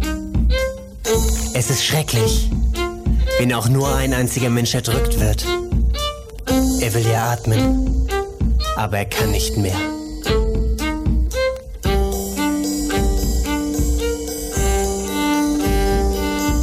Der Schrank lastet auf allen Menschen und dennoch erhält jeder seinen unabtretbaren Teil am Leid. Zwar bemühen sich alle Menschen, den Schrank hochzuheben, nur mit unterschiedlicher Überzeugungskraft und Stärke. Seltsame, ächzende Zivilisation.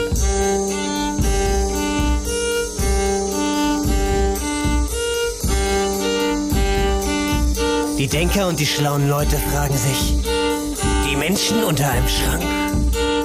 Sind sie dort hinuntergekommen?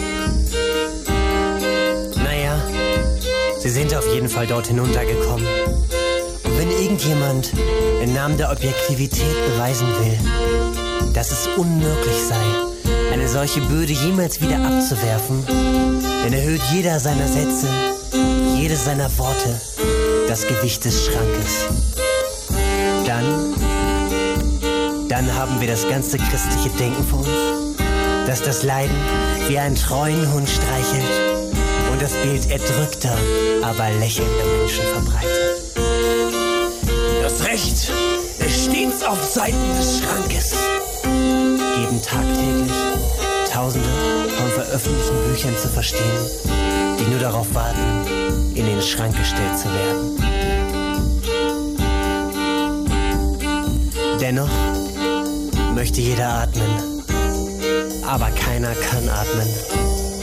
Und die meisten sagen sich, wir werden später atmen.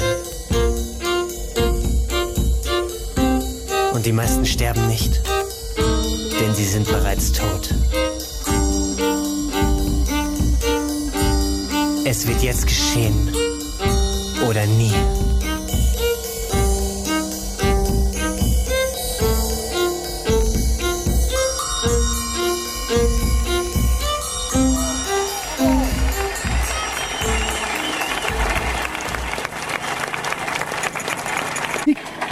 Freunde und Freundinnen der Freiheit, wir erleben hier und heute die größte Demonstration für Freiheitsrechte seit ewigen Zeiten und das ist ein riesiger Erfolg. Einerseits ist es ein Erfolg, denn andererseits es ist auch ein ganz klares Alarmsignal. Denn wenn so viele Menschen aus den verschiedensten gesellschaftlichen Bereichen zusammen demonstrieren, dann bedeutet das auch, dass sich viele Menschen Sorgen machen um ihre Freiheit.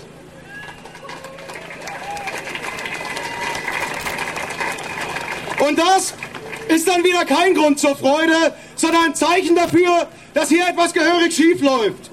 Die Grundrechte, also unsere Freiheit gegenüber dem Staat, befinden sich seit den 70er Jahren in einem Erosionsprozess. Der war mal schneller und mal weniger schnell. Aber seit dem 11. September geht es mit der Freiheit bergab. Und zwar so rasant und merklich, dass einem Angst und Bange wird.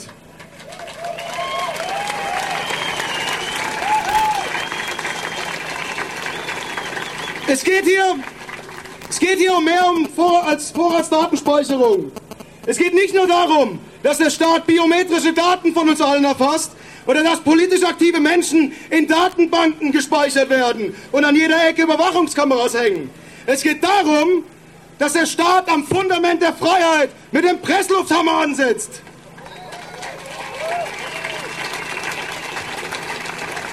Und die Wunschliste der Sicherheitsfreaks ist lang, viel zu lang, um alle neuen Gesetze hier aufzuzählen, die unsere Freiheit einschränken. Ob die Verschärfung von 129a, Online-Durchsuchung oder gar die von Schäuble vorgeschlagene präventive Internierung von sogenannten Gefährdern. Jede Woche kommen neue Ideen und Gesetze hinzu, die unsere Freiheit untergraben und dieses Land zielsicher in Richtung Polizeistaat entwickeln. Und das schneller, als George Orwell sich das ausdenken könnte.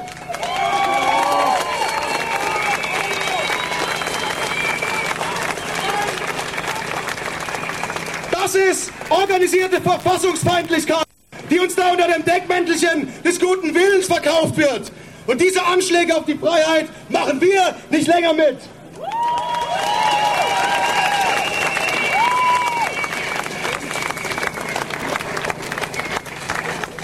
Es gibt drei grundsätzliche Überlegungen, die wir uns vor Augen führen wo sollten. Erstens, allein die Tatsache, dass jemand das Gefühl hat, dass er überwacht wird, führt dazu, dass der oder diejenige sich mit den Augen der Überwacher sieht, dass sie sich überprüft, ob ihre Handlungen normal sind und was der Staat denn davon halten würde. Allein diese Tatsache. Und wir reden gar nicht von irgendwelchen verbotenen Dingen. Nehmen wir die Vorratsdatenspeicherung. Du liest im Internet einen Zeitungsartikel und der Staat speichert, was du liest. Das ist genauso, als würde am Kiosk dein Personalausweisnummer aufgeschrieben, wenn du dir eine Zeitung kaufst. Und das, da muss man schon fragen, wo kommen wir denn eigentlich hin? Allein diese Tatsache.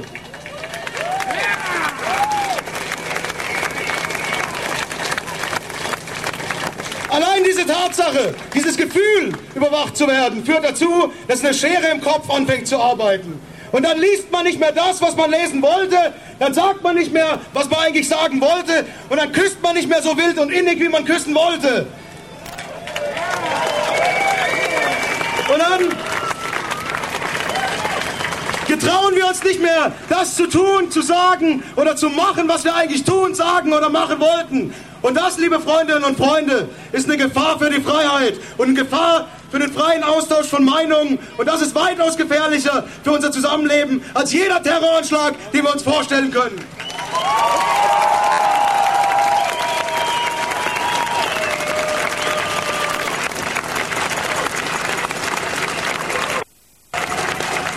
Dann sollten wir uns vor Augen führen. Alle reden von Sicherheit. Aber wenn Sie Sicherheit sagen, meinen Sie Kontrolle. Und in einem Land, in dem sehr viele Menschen mit immer weniger Geld auskommen müssen, richtet sich diese Kontrolle eben genau gegen diese Menschen. Sozialabbau und der Abbau von Freiheit gehen Hand in Hand. Und genau deswegen müssen wir Sicherheit auch anders definieren. Sicherheit ist nämlich auch, wenn ich weiß, dass ich genug Geld habe, dass ich mir nicht jeden Tag Sorgen machen muss, wie ich über die Runden komme. Und drittens sollten wir uns vor Augen führen, wenn wir Freiheit verteidigen und ausbauen wollen, dann sollten wir anerkennen, dass es völlige Sicherheit sowieso nicht gibt. Denn das Leben hat noch ganz andere Unsicherheiten auf Lager als ein Terroranschlag. Und die Wahrscheinlichkeit, dass man bei diesen anderen Unsicherheiten den Löffel abgibt, ist wesentlich höher als beim Terroranschlag. Und da muss man gar keine Panik verbreiten. Das war so und es ist so und es bleibt auch so.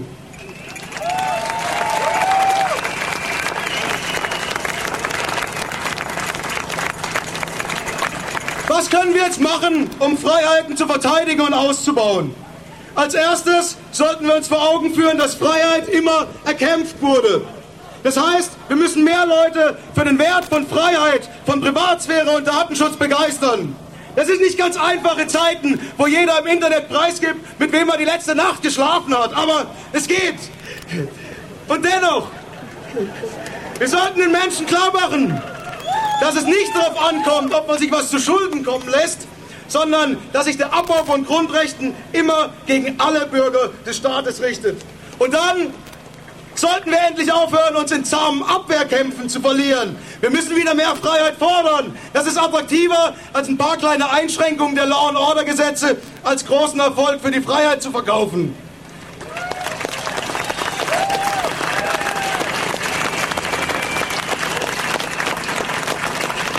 Heute demonstrieren hier auch Parteien mit, die alle sagen, dass ihnen die Bürgerrechte am Herzen liegen. Doch was haben die Parteien denn alle gemacht? Die FDP hat damals den großen Lauschangriff mitgetragen. Die Grünen haben für Otto äh, für die Chili-Kataloge gestimmt. Und die Linkspartei, die Linkspartei bringt hier gerade still und heimlich in Berlin ein neues Polizeigesetz auf den Weg, das mehr Videoüberwachung bringt. Und es ist doch sonderbar, dass diese Parteien in der Opposition dann als die größten Freunde der Freiheit rüberkommen. Und sobald sie in der Regierung sind, kommt als Ergebnis ihrer Politik ein Minus an Freiheit rum. Und dann ist mir auch egal, und vollkommen egal, wenn dann ein paar Abgeordnete ihre berühmten Bauchschmerzen haben.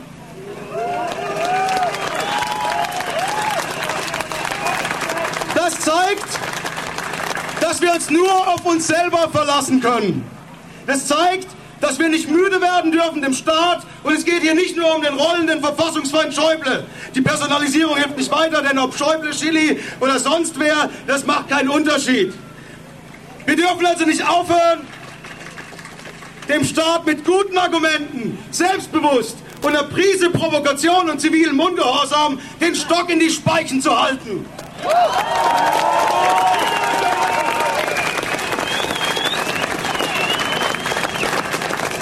Denn wenn wir das nicht tun, befinden wir uns bald in einer Gesellschaft wieder, in der es schwierig wird, Alternativen zu denken und diese auch zu artikulieren.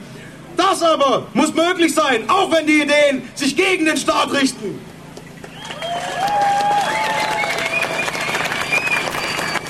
Deshalb sollten wir nicht vergessen, von Freiheit kann man gar nicht genug haben und alles andere führt in die Scheiße.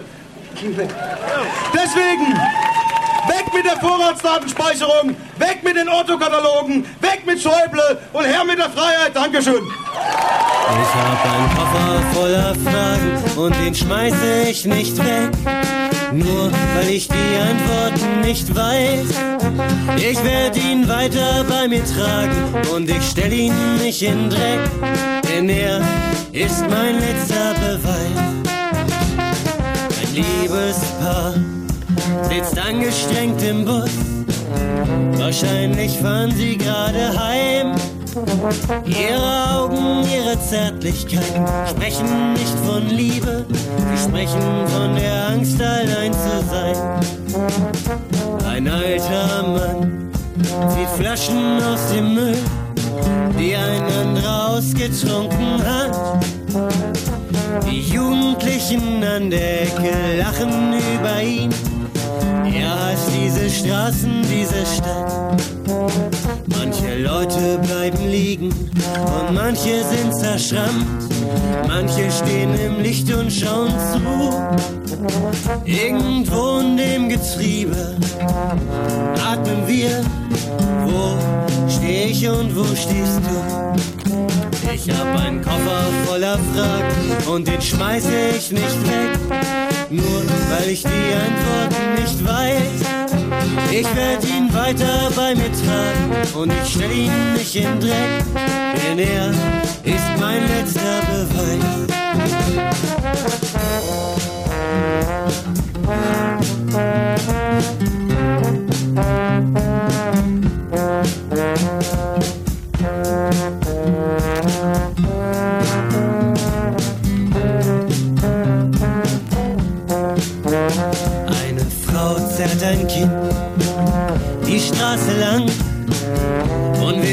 Wir stimmen Kummer an ihm ab. Der Monat hat noch viel, so viele Tage und das Geld ist wieder knapp. Menschen stehen in Cafés, hergerichtet, schön gemacht wie zum Verkauf.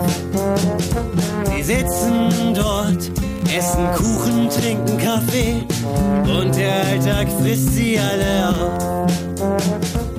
Schlagen sich tot und manche nur die Zeit, von der es meistens viel zu wenig gibt. Wie oft kann man fallen wie oft wieder aufstehen? Wer hilft einem, wenn man am Boden liegt? Ich hab einen Koffer voller Fragen und den schmeiße ich nicht weg. Nur weil ich die Antworten nicht weiß. Ich werde ihn weiter bei mir tragen und ich stell ihn nicht in Dreck, denn er ist mein letzter Beweis. Jeden Tag rennt er die Straße lang zum besseren Morgen.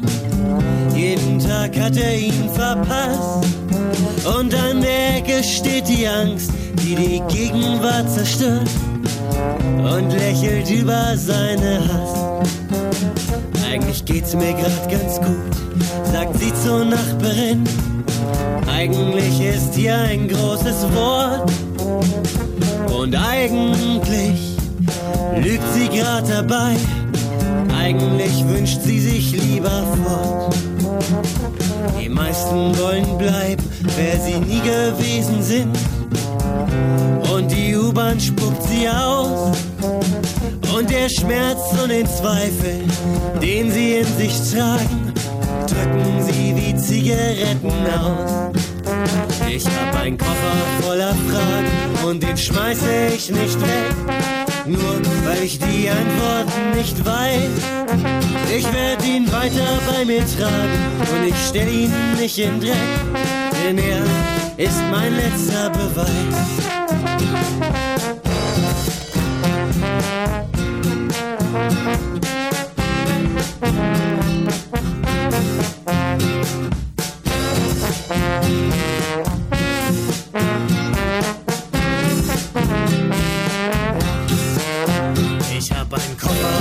Fragen und den schmeiße ich nicht weg.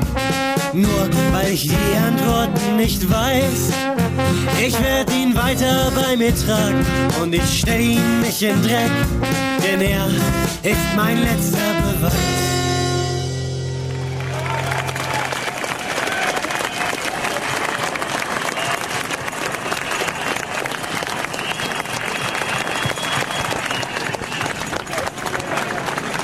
Wenn Innenminister Schäuble mal wieder nicht genug Menschen präventiv erschießen lassen kann, dann ist entschiedener Widerspruch nötig. Die Vertreterinnen des Rechtsstaates entfernen sich derzeit immer mehr von den Grundsätzen, denen sie angeblich verpflichtet sind. Grundlegende Rechte, die den Einzelnen vor dem Zugriff des Staates schützen sollen, wie die Unschuldsvermutung, die Gleichheit vor dem Gesetz, der Schutz der körperlichen Unversehrtheit oder das Recht auf informationelle Selbstbestimmung, werden immer mehr ihrer Substanz beraubt. Die Vorratsdatenspeicherung ist nun die letzte in einer ganzen Reihe von Maßnahmen, die diese Entwicklung vorantreiben. Das kann man zu Recht kritisieren. Doch obwohl solche Kritik wichtig ist, sollte uns das nicht davon, daran hindern, eine etwas aus der Mode gekommene Diagnose zu stellen. Der Fehler liegt im System. Dieser alte Demoslogan mag zwar platt klingen, falsch ist er deswegen noch lange nicht. Welchen Zweck hat also der um sich greifende Überwachungswahn? Kurz gesagt, die vielen Verlierer unter Kontrolle zu halten, die unser auf Konkurrenz basierendes Wirtschaftssystem nun mal ständig produziert.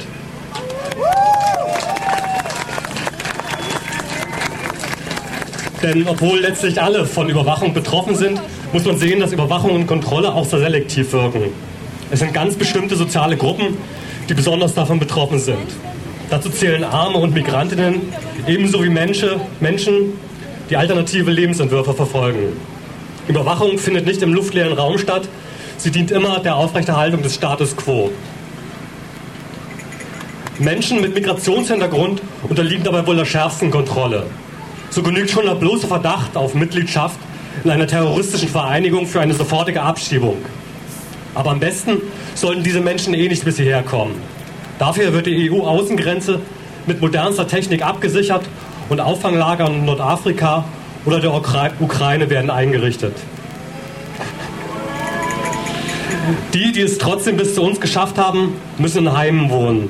Sie werden in ihrer Bewegungsfreiheit eingeschränkt, ihnen wird verboten, einer Arbeit nachzugehen, statt Geld erhalten sie häufig Sachleistungen. Wer so leben muss, weiß, was Kontrolle, Gängelung und Schikane bedeutet. Denen, die von Polizei und privaten Sicherheitsdiensten aus den Innenstädten und Bahnhöfen vertrieben werden, den Bettlern, Punks und Junkies geht es ähnlich. Sie alle sind Menschen, die gemäß dem Grundsatz der kapitalistischen Gesellschaft, dass alles dazu da ist, aus Geld mehr Geld zu machen, schlicht nichts wert sind. In der Standortkonkurrenz der Städte spielen die Innenstädte als Orte des Konsums eine wichtige Rolle. Wer da nicht ins Bild passt, fliegt raus. Gleiches gilt für die Bahnhöfe. Die sollen als Visitenkarte für das Stadtmarketing dienen und entsprechend sauber gehalten werden. Hier treffen sich politische und wirtschaftliche Interessen bei der Verdrängung missliebiger Personengruppen aus dem Stadtbild. Die Benachteiligung dieser Gruppen setzt sich fort und verschärft sich noch. Aber auch, wenn man diese Folgen von Kapitalismus und staatlicher Herrschaft kritisiert, kann man leicht ins Visier der Überwacher geraten.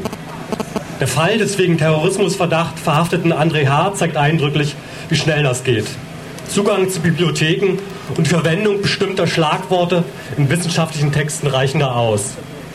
Ein solches Verfahren nach 129a richtet sich dabei nicht nur gegen die unmittelbar Verdächtigen, sondern auch gegen deren politisches und soziales Umfeld. Durch Hausdurchsuchungen ebenso wie durch Überwachung der Telekommunikation per, Tele per Telefon und Internet werden Daten gesammelt, durch Observationen Bewegungsprofile erstellt, Wohnungen und politische Zentren abgehört. Politische Arbeit soll so erschwert, Aktivistinnen eingeschüchtert und verunsichert werden. Auch diese Vorgänge verlangen unseren Widerspruch. Und auch wenn es natürlich unterschiedliche Ansichten gibt und unterschiedliche Aktionsformen, sollten wir uns nicht auseinanderdividieren lassen in Linksradikale oder gute Bürger. Die staatliche Gleichung, nach der Links- und Rechtsradikale ja letztlich dasselbe sein, können wir uns nicht zu eigen machen. Vielmehr sollte uns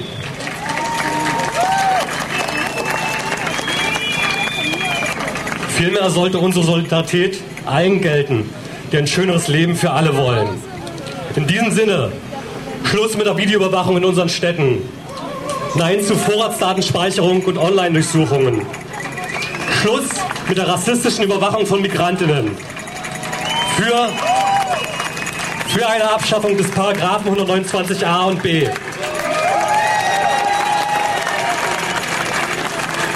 Und Schluss mit der Repression gegen linke Aktivistinnen und kritische Wissenschaftlerinnen. Vielen Dank.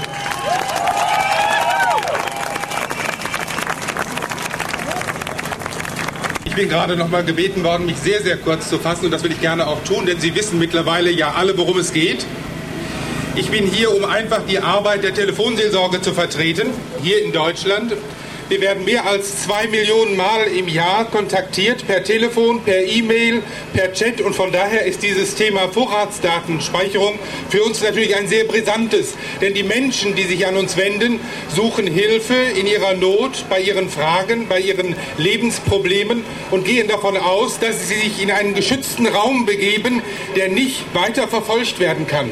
Von daher wendet sich die Evangelische Konferenz für Telefonseelsorge hier in Deutschland eindeutig und eindrücklich gegen jede Form von Datenspeicherung und Sammlung. Vielen Dank.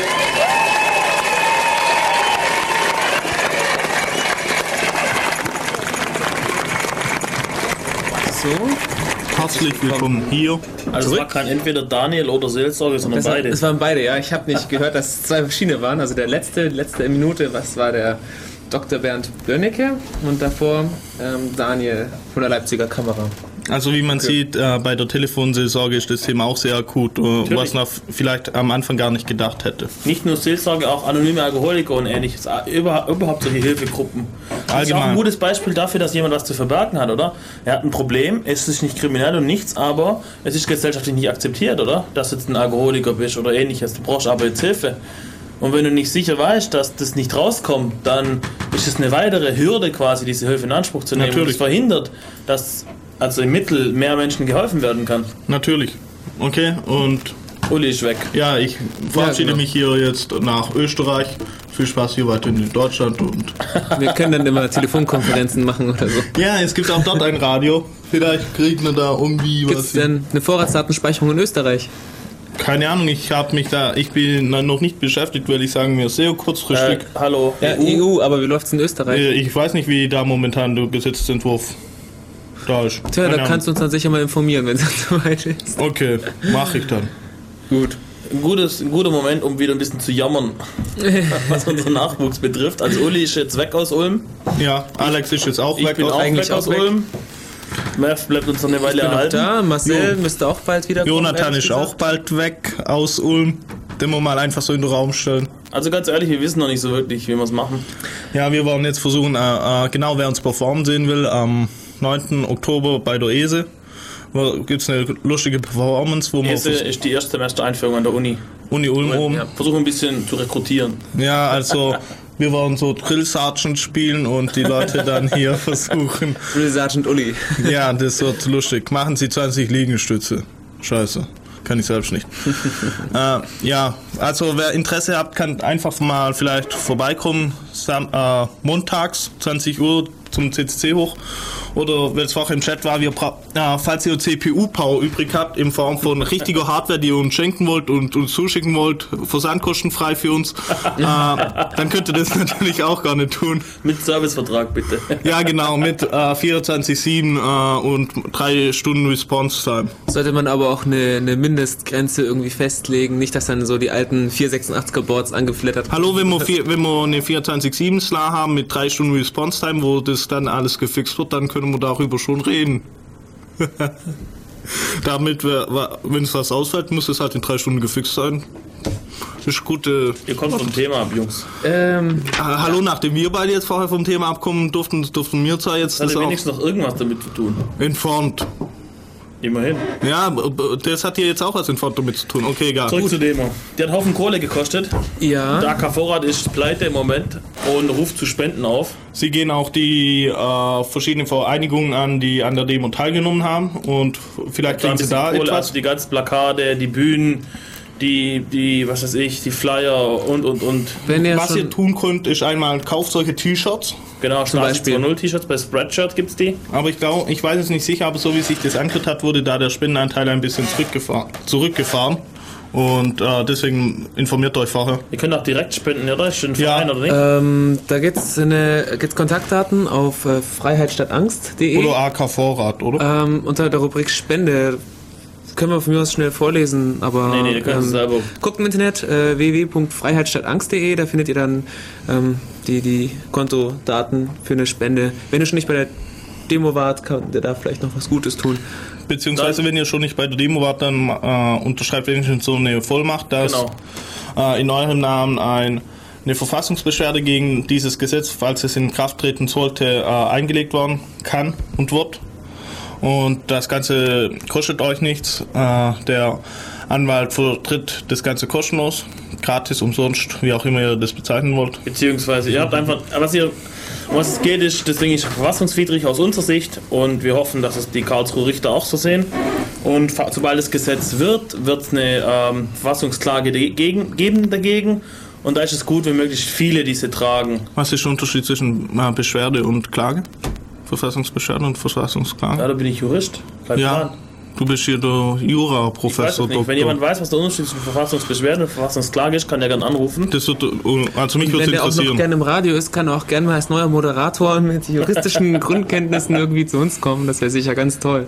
Ja, ich glaube, wir hätten viel Spaß. Ich Also ihr würde könnt- dann auch wieder kommen. Magst du noch kurz sagen, wo, es, wo man die Vollmacht finden kann? Äh, Wir verlinken es nachher auf unserer Seite. Auf Okay. der Födio.de. Wir sind voll kreativ. Ja, alles klar. Wir verlinken. Ansonsten www.freiheitstattangst.de und von dort aus durchklicken. Wir können auch in ein iFrame ein. Aber wir packen es nachher auf unsere Seite auch. Okay. Okay. Machen wir mal Musik, dann kann ich gleich Uli. das Studio Dann verlassen. dass werden wir jetzt so noch auffällt. äh, ein weiteres Lied von den Früchten des Zorns hören. Äh, ich habe dummerweise keine Ahnung, wie es heißt, aber Wenn ihr zu den Reden was sagen wollt und so weiter, ruft an. Wir können da gar noch drüber diskutieren und Ja, so richtig. weiter. Richtig, die Reden war, fand ich auch ganz nett, zumindest die von unserem Hedonisten. Äh, wie hieß er? Ich habe seinen Namen jetzt gerade. Äh, ja, egal, wurscht. Musik jetzt.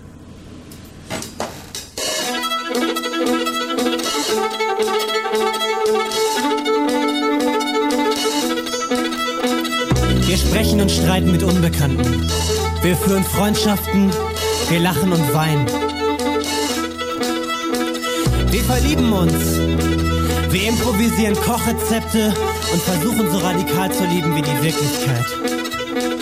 Wir sprechen mit Worten, Steinen und Gedichten und schreiben unsere Sehnsüchte an die Wände der Stadt. Und das Herz ist ein Muskel in der Größe einer Faust. Und das Herz ist ein Muskel in der Größe einer Faust.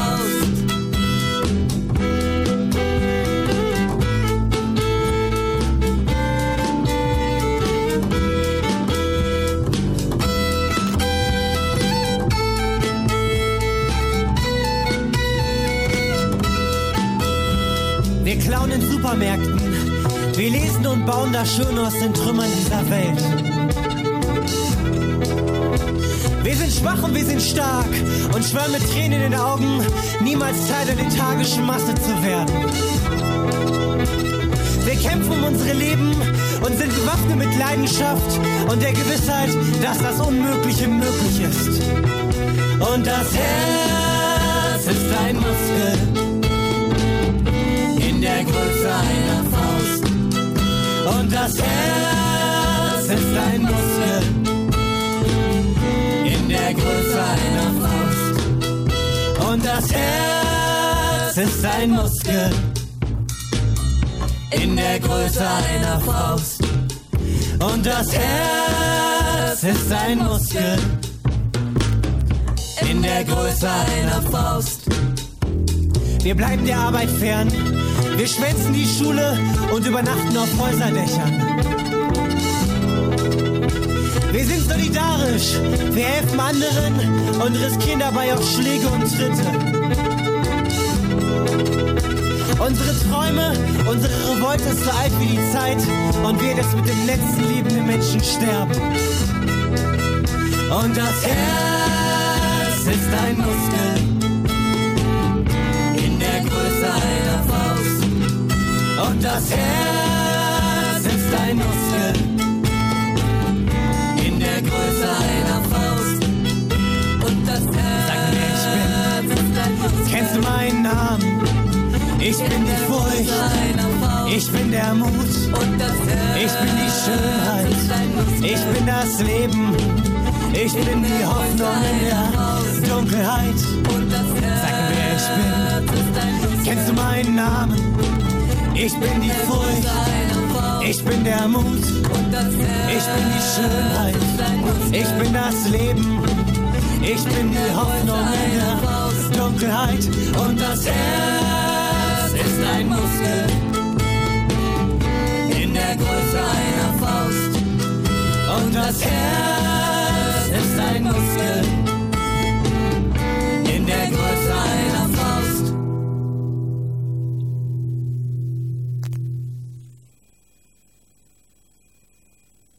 Ah, jetzt geht's wieder. Hallo. Habe ich schon die akute Verpeilung von Meth? Naja, egal. Akut, hm? ähm, ja, das war das Herz, das ist ein Muskel in Größe einer Faust von Früchte des Zorns. Die Homepage von denen werde ich dann auch noch verlinken. Die heißt, äh, Homepage heißt, glaube ich, früchtedeszorns.de. Ihre Musik ist Creative Commons. Ähm, Booklets geht's dann runterladen und äh, kaufen und alles mögliche. Ganz nette Seite eigentlich, passt schon. Also wir warten hier noch auf Anrufe, ansonsten machen wir einfach mal weiter. Wir Äh. haben hier äh, für diejenigen, denen noch nicht so klar ist, um was es bei dem ganzen Zeugs eigentlich geht und was Schäuble in letzter Zeit so alles äh, vorschlägt und auch gemacht hat, haben wir hier so ein so, so ein kleines so Best Best-of of quasi, ja. gesetzt, um noch ein bisschen weiter, weiter zu, zu wettern. Das ist ja auch so, ähm, haben wir, hatten, wir heute schon mal gesagt, dass äh, eine Maßnahme meistens nicht so schlimm klingt, aber ähm, das Ganze Salamitaktik. das Ja, beginnt halt. Jemand hat im Chat gemeint, Frosch kochen. Frosch kochen. Ja, ah ja, das, genau. Ja, ja, ja. Du nimmst einen Frosch, tust ihn in kaltes Wasser und, und er hitzt langsam. Da kriegt einen Unterschied nicht mit. Und, äh, Genau, er bemerkt jetzt nicht die Temperaturunterschiede und stirbt. Ganz genau. Und bleibt einfach drin sitzen. Und wenn du ihn gleich ins heiße Wasser schmeißt, Dann springt er springt er raus. raus. Ganz genau. Ähm, Also auch nett, nette Ja. Synonym. Okay, wo fangen wir am besten an? Also Schäuble ist unser Innenminister.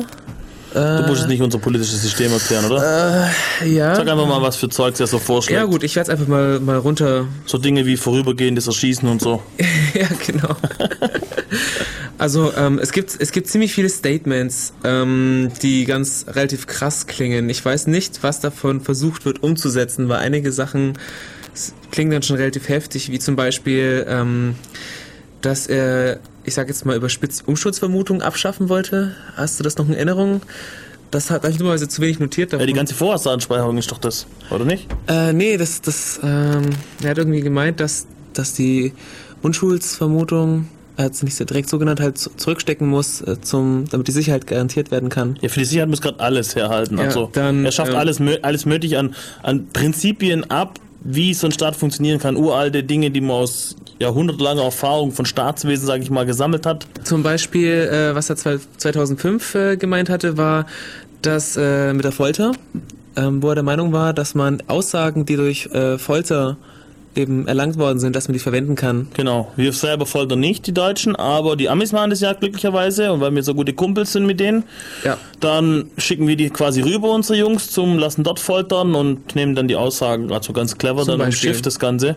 Das Problem ist, man weiß eigentlich schon ewig, schon seit dem Mittelalter, dass Aussagen, die aus Folter, erzwungen wurden, Ich weiß nicht, okay, manchmal kommt vielleicht die Wahrheit dabei raus, manchmal gestehen die Leute einfach irgendwas, das, was derjenige hören will, damit der Schmerz endlich aufhört. Also, weil, wenn ich Unschuldsvermutung und Folter höre, denke ich spontan an Inquisition.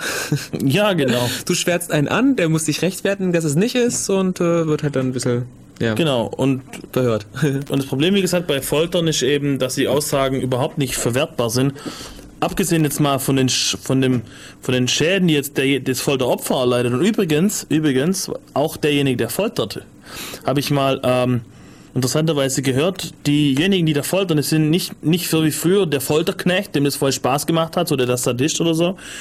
Das sind mitunter einfache Soldaten oder ähnliches, die sich dann auch gegenseitig übertrumpfen wollen. Ja, ich habe ihm das angetan, ich habe ihm das angetan und sich da hochschaukeln. Und auch die haben interessanterweise mit psychologischen Nachf also Folgen zu kämpfen, nachdem sie gefoltert haben. Interessanterweise. Ja, kann ich mal, ähm, habe ich glaube so einen Podcast oder sowas mal gehört oder was? Ich, ich guck mal danach, Ich, dass ich ich, das weiß nur, dass, verlinkt dass die bekomme. Diskussion äh, irgendwie entstanden war mit irgendeinem äh, entführten Kind oder sowas in der Art, dass, dass irgendwie ein Kind entführt war und äh, sie irgendwie den Täter hatten, aber er nicht verraten wollte, wo das Kind ist. Das ist, was an, das ist eine ganz andere Geschichte. Das war hier in Deutschland Ja, mal, wo der Polizist die Folter angedroht hat. Oder so war das. Ja gut, um auf das jeden Kind Fall zu retten. das Ich da alles, ich glaube, das war 2005. Ja, aber schon eine ganz andere Story. Da ging es darum, ob, ob, ob die Polizei äh, Folter androhen darf oder nicht. Ja, das- um das ja. Kind zu retten und so. Dann, dann hatten wir jetzt aktuell ähm, die Bundeswehr für Inneneinsätze. Ja, genau. Also, die Mischung von Friedens- und Kriegsrecht sozusagen. Völlige Krankheit. Äh, der springende Punkt ist halt, es gibt schon einen Grund, warum sich Poli es Polizei und Militär gibt. Militär ist ja ganz anders organisiert. Beim Militär ist ja quasi auf Befehlshierarchien aufgebaut, oder? Man muss Befehle ausführen und so weiter. Es ja, gibt das nur ist bei der Polizei auch nur das Militär. Nein, Wahrscheinlich eher auf, auf, Polizisten auf werden anders ausgebildet, oder? Polizisten werden anders ausgebildet. Die Polizei hat das Gewaltmonopol in einem Staat. Mhm. Und die Polizisten werden so ausgebildet, dass sie mit diesem Gewaltmonopol verantwortungsvoll umgehen. ein, ein, ein, ein Soldat hat viel, viel weniger Möglichkeiten, Befehle zu verweigern. Er muss erstmal nur tun, erstmal handeln und das macht er auch, weil er so ausgebildet wurde. Hm. Und der einzige, die einzige Möglichkeit, die unser Grundgesetz vorsieht, damit die Bundeswehr im Inneren aktiv wird, ist bei Katastrophenschutz. Also wenn es die eigentliche Ordnungsmacht nicht mehr hinkriegt, wenn irgendwie, keine Ahnung, Oderbruch oder sowas, was wir hatten vor, weiß ich wie vielen Jahren oder sowas, dass man einfach Manpower braucht, okay? Ja, das gut, in diesem Fall ging es jetzt dann auch zum Beispiel um den Abschuss von Zivilflugzeugen, das jetzt auch ein bisschen Medien. Nicht nur darum, es geht auch darum, dass die Bundeswehr anfängt, Stadien abzusichern bei Fußballspielen oder Verkehrskontrollen durchführt oder oder und das ist alles gar nicht mehr lustig. Weil, weil wie gesagt, die Bundeswehr ist gar nicht diesen Regeln unterworfen, die die Polizei unterworfen ist. Das, Das Thema- das Problem Thema- ist, das geht nach unserem Grundgesetz gar nicht. Äh, da Ja, war noch dann, nicht, ja. war dann die Idee, dass man einfach das Grundgesetz ändert, dass Genau. das geht. Dann ist Genau. es auch erlaubt. Das Thema Rechtsstaat, wenn ich das nochmal einwerfen darf. Beim Rechtsstaat geht es einfach darum, dass die Polizei mit ihrem Gewaltmonopol eben nicht willkürlich handeln darf, sondern dass sie wiederum Regeln unterworfen ist, wie sie diese Gewalt anwenden darf. Und diese Regeln, die gelten eben für die, für die, für die Bundeswehr nicht. Und das ist das Problem an, an der ganzen Geschichte. Dann hatten wir nochmal die Aufhebung der Zweckbindung der LKW-Mautdaten. Das kam auch aus seiner Ecke, hatte ich schon mal erwähnt. Ähm, Zweckbild Zweckbindung, kann ich nochmal erwähnen, ist äh, relativ wichtig, dass Informationen, die irgendwie gesammelt werden, ähm, nur für den Zweck verwendet werden. Ähm, damit äh, wird sichergestellt, dass halt mit diesen Informationen kein Unsinn getrieben wird. Und äh, das Das ist natürlich eine Sache aus der Volkszählung damals, aus dem Volkszählungsurteil vom Bundesverfassungsgericht. Okay, das wusste ich nicht, ja. Ähm, da ging es um die sogenannte informationelle Selbstbestimmung. Quasi, ich habe die Kontrolle darüber, wer welche Daten über mich hat. Und ähm, so ist die Idee, okay, nur so kann es funktionieren, weil wie auch der dieser Hedonist in seiner Rede gesagt hat, diese Schere im Kopf arbeitet. Sobald ich das Gefühl habe, überwacht zu werden, verhalte ich mich anders. Und das hat damals das Bundesverfassungsgericht schon erkannt und hat gesagt, okay, das darf nicht passieren. Jeder muss wissen, wer was über ihn weiß. Und jeder muss auch das Recht haben, zu sagen zu können, okay, lösch diese Daten über mich. Und allgemein dürfen Daten nur zweckgebunden verwendet werden. Das bedeutet zum Beispiel, gab es auch mal eine große Geschichte drumherum, dass ein, äh, ein ISP, also ein Internetanbieter quasi, bei einer Flatrate gar nicht die IP speichern darf, weil er die gar nicht braucht zu Abrechnungszwecken. Und ähm, ja, da gibt's halt, dann kommen halt natürlich wieder die Polizei und sagt, ja, da können wir gar nicht mehr irgendwie was verfolgen und da, ich weiß nicht, auf was, ich glaube sieben Tage oder sowas haben sie sich jetzt geeinigt. ich glaube, das war bei, bei, der- bei T-Online oder sowas, war das Also mal ich- eine ich hab- Geschichte. Also ich weiß ja, dass T-Online die Telefondaten, das sind jetzt aber nicht Internet, 80 Tage speichert. Nee, es ging, um, es ging darum, ob, ob, da hat jemand geklagt, ob, ähm, ob die IP-Adressen bei einer Flatrate, ob die gespeichert werden dürfen oder nicht, weil eigentlich brauchen wir die nicht zu Abrechnungszwecken. Könnt ihr mal danach googeln, ich weiß es jetzt nicht mehr so genau, ist ziemlich lang her. Äh, eine andere Geschichte, die äh, Schäuble machen will, ist die Zusammenlegung von Polizei und Geheimdienst. Das ist auch eine sehr heikle Geschichte. Ich will mal so kurz umreißen, soweit es hier so in der Schnelle geht, was der Unterschied zwischen Polizei und Geheimdienst ist. Also die Aufgabe des Geheimdienstes ist es, die Verbrechen, also die Entstehung von Verbrechen zu verhindern, im Vorfeld zu agieren und die Aufgabe der Polizei ist es, im Nachhinein zu agieren. So grob eingeteilt. Und äh, wenn jetzt was ein konkreter Verdacht vorliegt, darf jetzt die Polizei hergehen und darf Beweise sammeln und so weiter und es dem Staatsanwalt quasi zuarbeiten. In Form einer Amtshilfe läuft es, soweit ich weiß. Und dazu darf die Polizei, wenn ein konkreter Verdacht besteht, auch in die Freiheitsrechte eingreifen der Menschen. Es darf Hausdurchsuchungen gemacht werden, es dürfen Personenkontrollen gemacht werden. Es darf zum Beispiel Blut abgenommen werden, wenn jemand besoffen fährt oder sowas. Dann ist konkret was da und wird in diesem konkreten Fall eben eine Beweissicherung gemacht. Der Geheimdienst arbeitet anders. Der Geheimdienst, der darf ähm, der darf im Vorfeld agieren, der darf abhören, er darf überwachen und so weiter, aber er darf nicht in die Freiheit der Menschen eingreifen und er darf vor allem auch die Menschen nicht verhaften oder festhalten oder ähnliches. Und der Zusammenhang ist jetzt folgendes, wenn der Geheimdienst jetzt Informationen hat über einen Anschlag, der passieren soll zum Beispiel, dann spielt der Geheimdienst diese Informationen der Polizei über und die Polizei handelt dann und zwar im Rahmen der Polizeigesetze, die es gibt. Das ist so der Deal bei dem Ganzen. Und das hat man deswegen so installiert, damit man nicht sowas bekommt wie die, wie die äh, Gestapo im Dritten Reich. Das war auch so eine Mischkultur aus Polizei und Geheimdienst. Die haben eben äh, überwacht und, und eben dann auch eingegriffen. Das heißt, du bist ständig irgendwelchen Gängelungen ausgesetzt als, als, als Bürger und vor allem du hast nicht diesen Schutz durch, durch, ein, durch das äh, Rechtssystem und dem die Polizei unterworfen ist, quasi. Drittes Reich finde ich gerade ein ganz ähm, interessantes Stichwort, wenn du gerade, wo du gerade Gestapo auch gesagt hast. Ähm, was noch aus dem Dritten Reich irgendwie in der Jetztzeit fehlt, neben der Gestapo, wäre noch die, die Lager zum Beispiel. Da hatte ich noch, ähm, das wurde auch in der, in der Zwischenkundgebung erwähnt, die Internierungslager für Gefährdete. Ähm, ich weiß auch nicht genau, inwiefern das geplant Nee, für ist. Gefährder. Für, äh, Gefährder, Gefährdete. Also prinzipiell sind das Leute, die, ähm, bei denen angenommen wird, dass sie zum Beispiel, ähm, ich sage jetzt mal einen Anschlag planen oder sowas oder, oder ein politisches Attentat oder sowas in der Art vorhaben, die können dann äh, vorläufig festgenommen werden, bevor sowas getan werden. Geht auch schon so ein bisschen in die Richtung. So. Ja, wenn konkret was da ist, ja. Äh, ich weiß nicht, wie konkret das sein muss. Das ist natürlich jetzt, aber im Prinzip, im Prinzip die Prinzipien sind klar. Es muss konkret was auf der Hand liegen. Was es jetzt im Detail bedeutet, das muss man natürlich jetzt Oder in der feiner, Praxis dann. feiner irgendwie äh, abstimmen. Aber was zum Beispiel gemacht wurde im Vorfeld der G8-Gipfel, wo dann ganze Busse von Leuten einfach mal eingesperrt wurden, ohne Haftrichter, ohne überhaupt irgendeine Anklage, ohne Anwalt, ohne gar nichts. Es Das gab ist- auch Grenzkontrollen. das ist im höchsten Maße äh, ist das rechtswidrig. Aber ich weiß auch nicht, irgendwie, wenn von staatlicher Seite aus das Recht gebrochen wird, redet keiner von, von, von Kriminellen oder ähnliches. Äh, Ja. Grenzkontrollen gab es auch.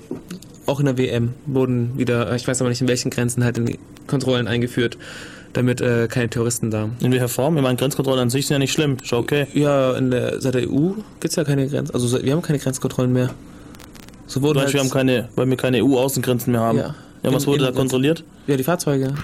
Ja, ich, das finde ich aber nicht so schlecht. Ich meine, wenn es konkret, konkret Anhalt gibt wegen Hooligans oder ähnliches, das ist natürlich schon ein Problem, wenn man da versucht, die zu filtern und so, kommt natürlich jetzt wieder darauf an, wie das gemacht wird. Wenn es flächendeckend pauschalisiert gemacht wird, ist natürlich ein Problem. Warte mal, filtern, da gab's auch die Geschichte ähm, von der Frau, die sich äh, eine Untersuchung oder die, die sich ausziehen musste, weil sie Ach, unauffällig es war ein war. Mädchen. Äh, war ja, ein Mädchen, ja. Ich, war- ich kann es ja kurz erklären, erzählen, was da war. Es war ein 15-jähriges Mädchen, die wollte zum Fußballspiel, Dynamo Dresden war das, und Dynamo Dresden hat ein ziemlich großes Problem mit Hooligans. Und die Polizei hat also angefangen, äh, diese verdächtigen Leute, als was weiß ich, Groß, Bomberjacke, Glatze oder sowas, das waren so die Filter, äh, zu untersuchen nach Waffen und nach irgendwelchen äh, Leuchtkörpern und ähnliches. Bomben, keine Ahnung was. Rauchbomben und sowas. Und das haben die natürlich dann auch geblickt, dass sie das Zeug so nicht mehr reinkriegen, haben jetzt angefangen, ihren Freundinnen oder Freunden, die unverdächtig aussehen, das mitzugeben. Und die Polizei hat darauf dann so reagiert, dass jetzt anfangen, unverdächtige Personen, äh, auf, also weil sie unverdächtig sind, sind sie verdächtig in diesem Fall. Hatten damit was zu verbergen. Und, und werden dann gefilzt und da musste sich ein 15-jähriges Mädchen eben dann nackt ausziehen, einer Ganzkörperkontrolle unterziehen. Das Problem an der Geschichte war, dass man in das Zelt irgendwie reingucken konnte von außen, wo sie das machen musste und so weiter und und dann, das Mädchen hat sich dann im Nachhinein gewehrt dagegen und die Quintessenz war quasi, naja, sie muss ja mit sowas rechnen, wenn sie auf ein Fußballspiel geht. Und Richtig. das ist natürlich dann schon ziemlich heftig, das hat mit Freiheit irgendwie gar nichts mehr zu tun. Äh, Im Chat kam jetzt auch gerade ein Link dazu vom Tagesanzeiger in der Schweiz. Allerdings ist der zu lang vorzulesen. Äh, das, da ging es um was anderes. Ah, Da wurden zwei. Mädchen beim Kiffen erwischt und durften dann auf der Zürcher Polizeiwache auch sich einer Ganzkörperkontrolle unterziehen. Und das war halt auch ein bisschen heftig. Aber ich weiß nicht, das geht ein bisschen in eine andere Ah, okay. Richtung, glaube ich. Das hat Ja. mit Überwachung irgendwie nichts zu tun, glaube ich. Ähm, Eventuell ist es halt nur unverhältnismäßig gewesen, was die Polizei dort gemacht hat, denke ich.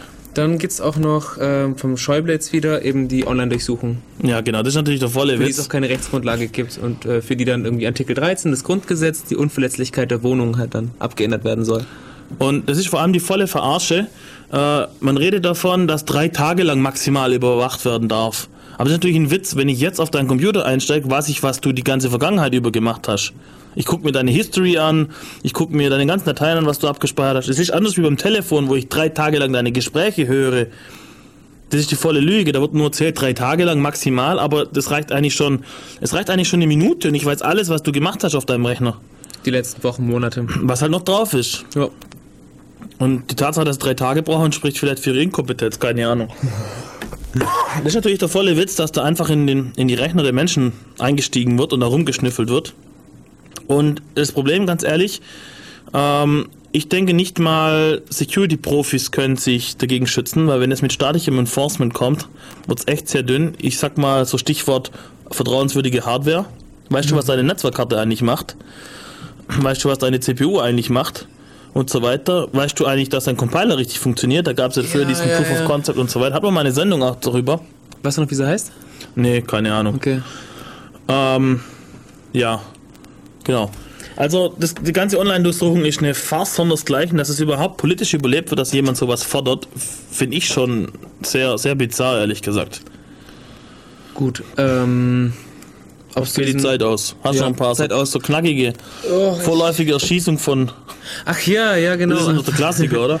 Ja gut, das war das mit dem finalen Rettungsschuss. Äh, ja, den gibt's ja schon lang. Äh, ich weiß noch nicht, ob inwiefern das verändert wird. Also wenn jetzt einer mit dem Bombengürtel um, um, um, um, um die Brust äh, in eine Massenmenge reinrennt und schreit, ich springe halt in die Luft, dann darf die Polizei auch jetzt schon ihm den finalen Rettungsschuss verpassen. Die Soweit, also ich glaube, darum geht's doch, oder? Aber worum es da geht, dass man da quasi Terrorverdächtige im Zweifelsfall mal Ach so, erschießen im darf. Zweifelsfall Verdächtige. Genau, und das ist halt das Problem, dass man sich wieder aus dem, aus dem klaren rechtlichen Rahmen, den man momentan hat, bewegt man sich in halt so ein schwammiges Feld, wo viel, viel Interpretationsfreiheit und viel Handlungsspielraum existiert. Natürlich dann sehr gefährlich. Nur weil jemand aus dem Jemen kommt und sein Bruder oder Nachbar ist vom Onkel von einem, der in so einem, so einem äh, Terrorlager ausgebildet wurde oder sowas, den dann was weiß ich hochgehen zu lassen. Da gab es übrigens auch in London kurz nach den Anschlägen in London haben sie aus Versehen einen Brasilianer erschossen. weil der, Entschuldigung, ich krieg einen trockenen Hals, weil der aus einem Haus kam, das sie überwacht haben, weil sie gedacht haben, da ist irgendwas und dem sind sie hinterher. Und als sie dann stellen wollten, ist der losgerannt. Unklar, was da genau lief. Äh, es gibt Leute, die sagen, der wollte einfach nur die U-Bahn kriegen, weil die haben ihn dann in der U-Bahn, haben sie ihn dann erschossen mit mehreren Schüssen in den Kopf, in den Hinterkopf. Und als dann über, und die dachten, er hätte jetzt einen Bombengürtel und würde sich in die Luft sprengen wollen und so weiter. Und äh, dann war gar nichts und er war Brasilianer. Und das ist natürlich dann sehr traurig, wenn sowas passiert. Und indem man quasi die äh, Erschießung von, von Terrorverdächtigen fordert, dann öffnet man natürlich diesem Gebiet Tür und Tor, dass solche Missgeschicke immer wieder passieren. Und das will man natürlich nicht. Und man kann, noch was, ganz wichtig, für die Verschwörungstheoretiker, man kann natürlich unliebsame Oppositionelle so aus dem Weg räumen. Man kann Situationen inszenieren, wo man im Nachhinein behaupten kann, ja, der war verdächtig und der wollte jetzt da jetzt irgendwas machen und dann haben wir mal vorläufige Chancen quasi. Ja, politische Gegner ausschalten. Ja, ich denke, ich denke, diese ganzen Überwachungsmaßnahmen, ich denke, diese ganzen Überwachungsmaßnahmen führen dahin, dass man eben Op- Opposition verhindern kann. Und dazu kommt, dass ähm, vieles auch dann sehr undurchsichtig wird. Transparenz ist ja eigentlich extrem wichtig. Und so wird das alles ein riesiger Schleier. Was auch ein Problem ist, natürlich die, ähm, die Daten, wenn die da sind, die haben einen Marktwert. Es gibt Leute, die sind an solchen Daten interessiert und damit gibt es einen Preis. Egal wie jetzt die Gesetze aussehen oder was, wenn man nicht legal dran kommt, geht der Preis halt dementsprechend hoch. Aber natürlich, sobald es einen Markt gibt und sobald es Produkte gibt, gibt es einen Preis dafür, das ist normal. Und dann kann man sich halt über irgendwelche, keine Ahnung, entweder Erpressungen oder Bestechungen oder ähnliches die Daten verschaffen. Natürlich ein sehr großes Problem von wegen, sie sind in sicherer Hand und so weiter. Vor allem hat unser Staat und, und die große IT-Branchen in Deutschland verdammte Scheiße, ich muss voll husten. Ja, wir sind schon so- so großartig am bewiesen. Ah, hey. Hallo, schon großartig bewiesen, was, was ihre IT-Kompetenz angeht. Ja, ah, da können wir noch ewig drüber reden. Wir sind jetzt hier durch. Sirko ist da, macht halt wieder eine geile Sendung, hoffe ich, mit gescheiter Mucke hier. Äh, wir, sind, wir sind fertig, wir grüßen euch. Wir haben ähm, gerade nichts anzukündigen, oder die ESE vielleicht, wie gesagt. Ja, haben wir am Montag einen Chaos-Treff oder so? Montag? Chaos-Treff haben wir aber kein Chaos-Seminar. Ja, okay, Chaos-Treff, Montag, Uni, Kaffee Einstein oben, 19 Uhr, beziehungsweise 20 Uhr. Okay. Ähm, ja gut, ich spiele jetzt noch das letzte Lied. Vielen Dank fürs, fürs Zuhören Von und Früchte des Zorns. man sieht sich. Und tschüss. Ähm, ja, Hm? ciao.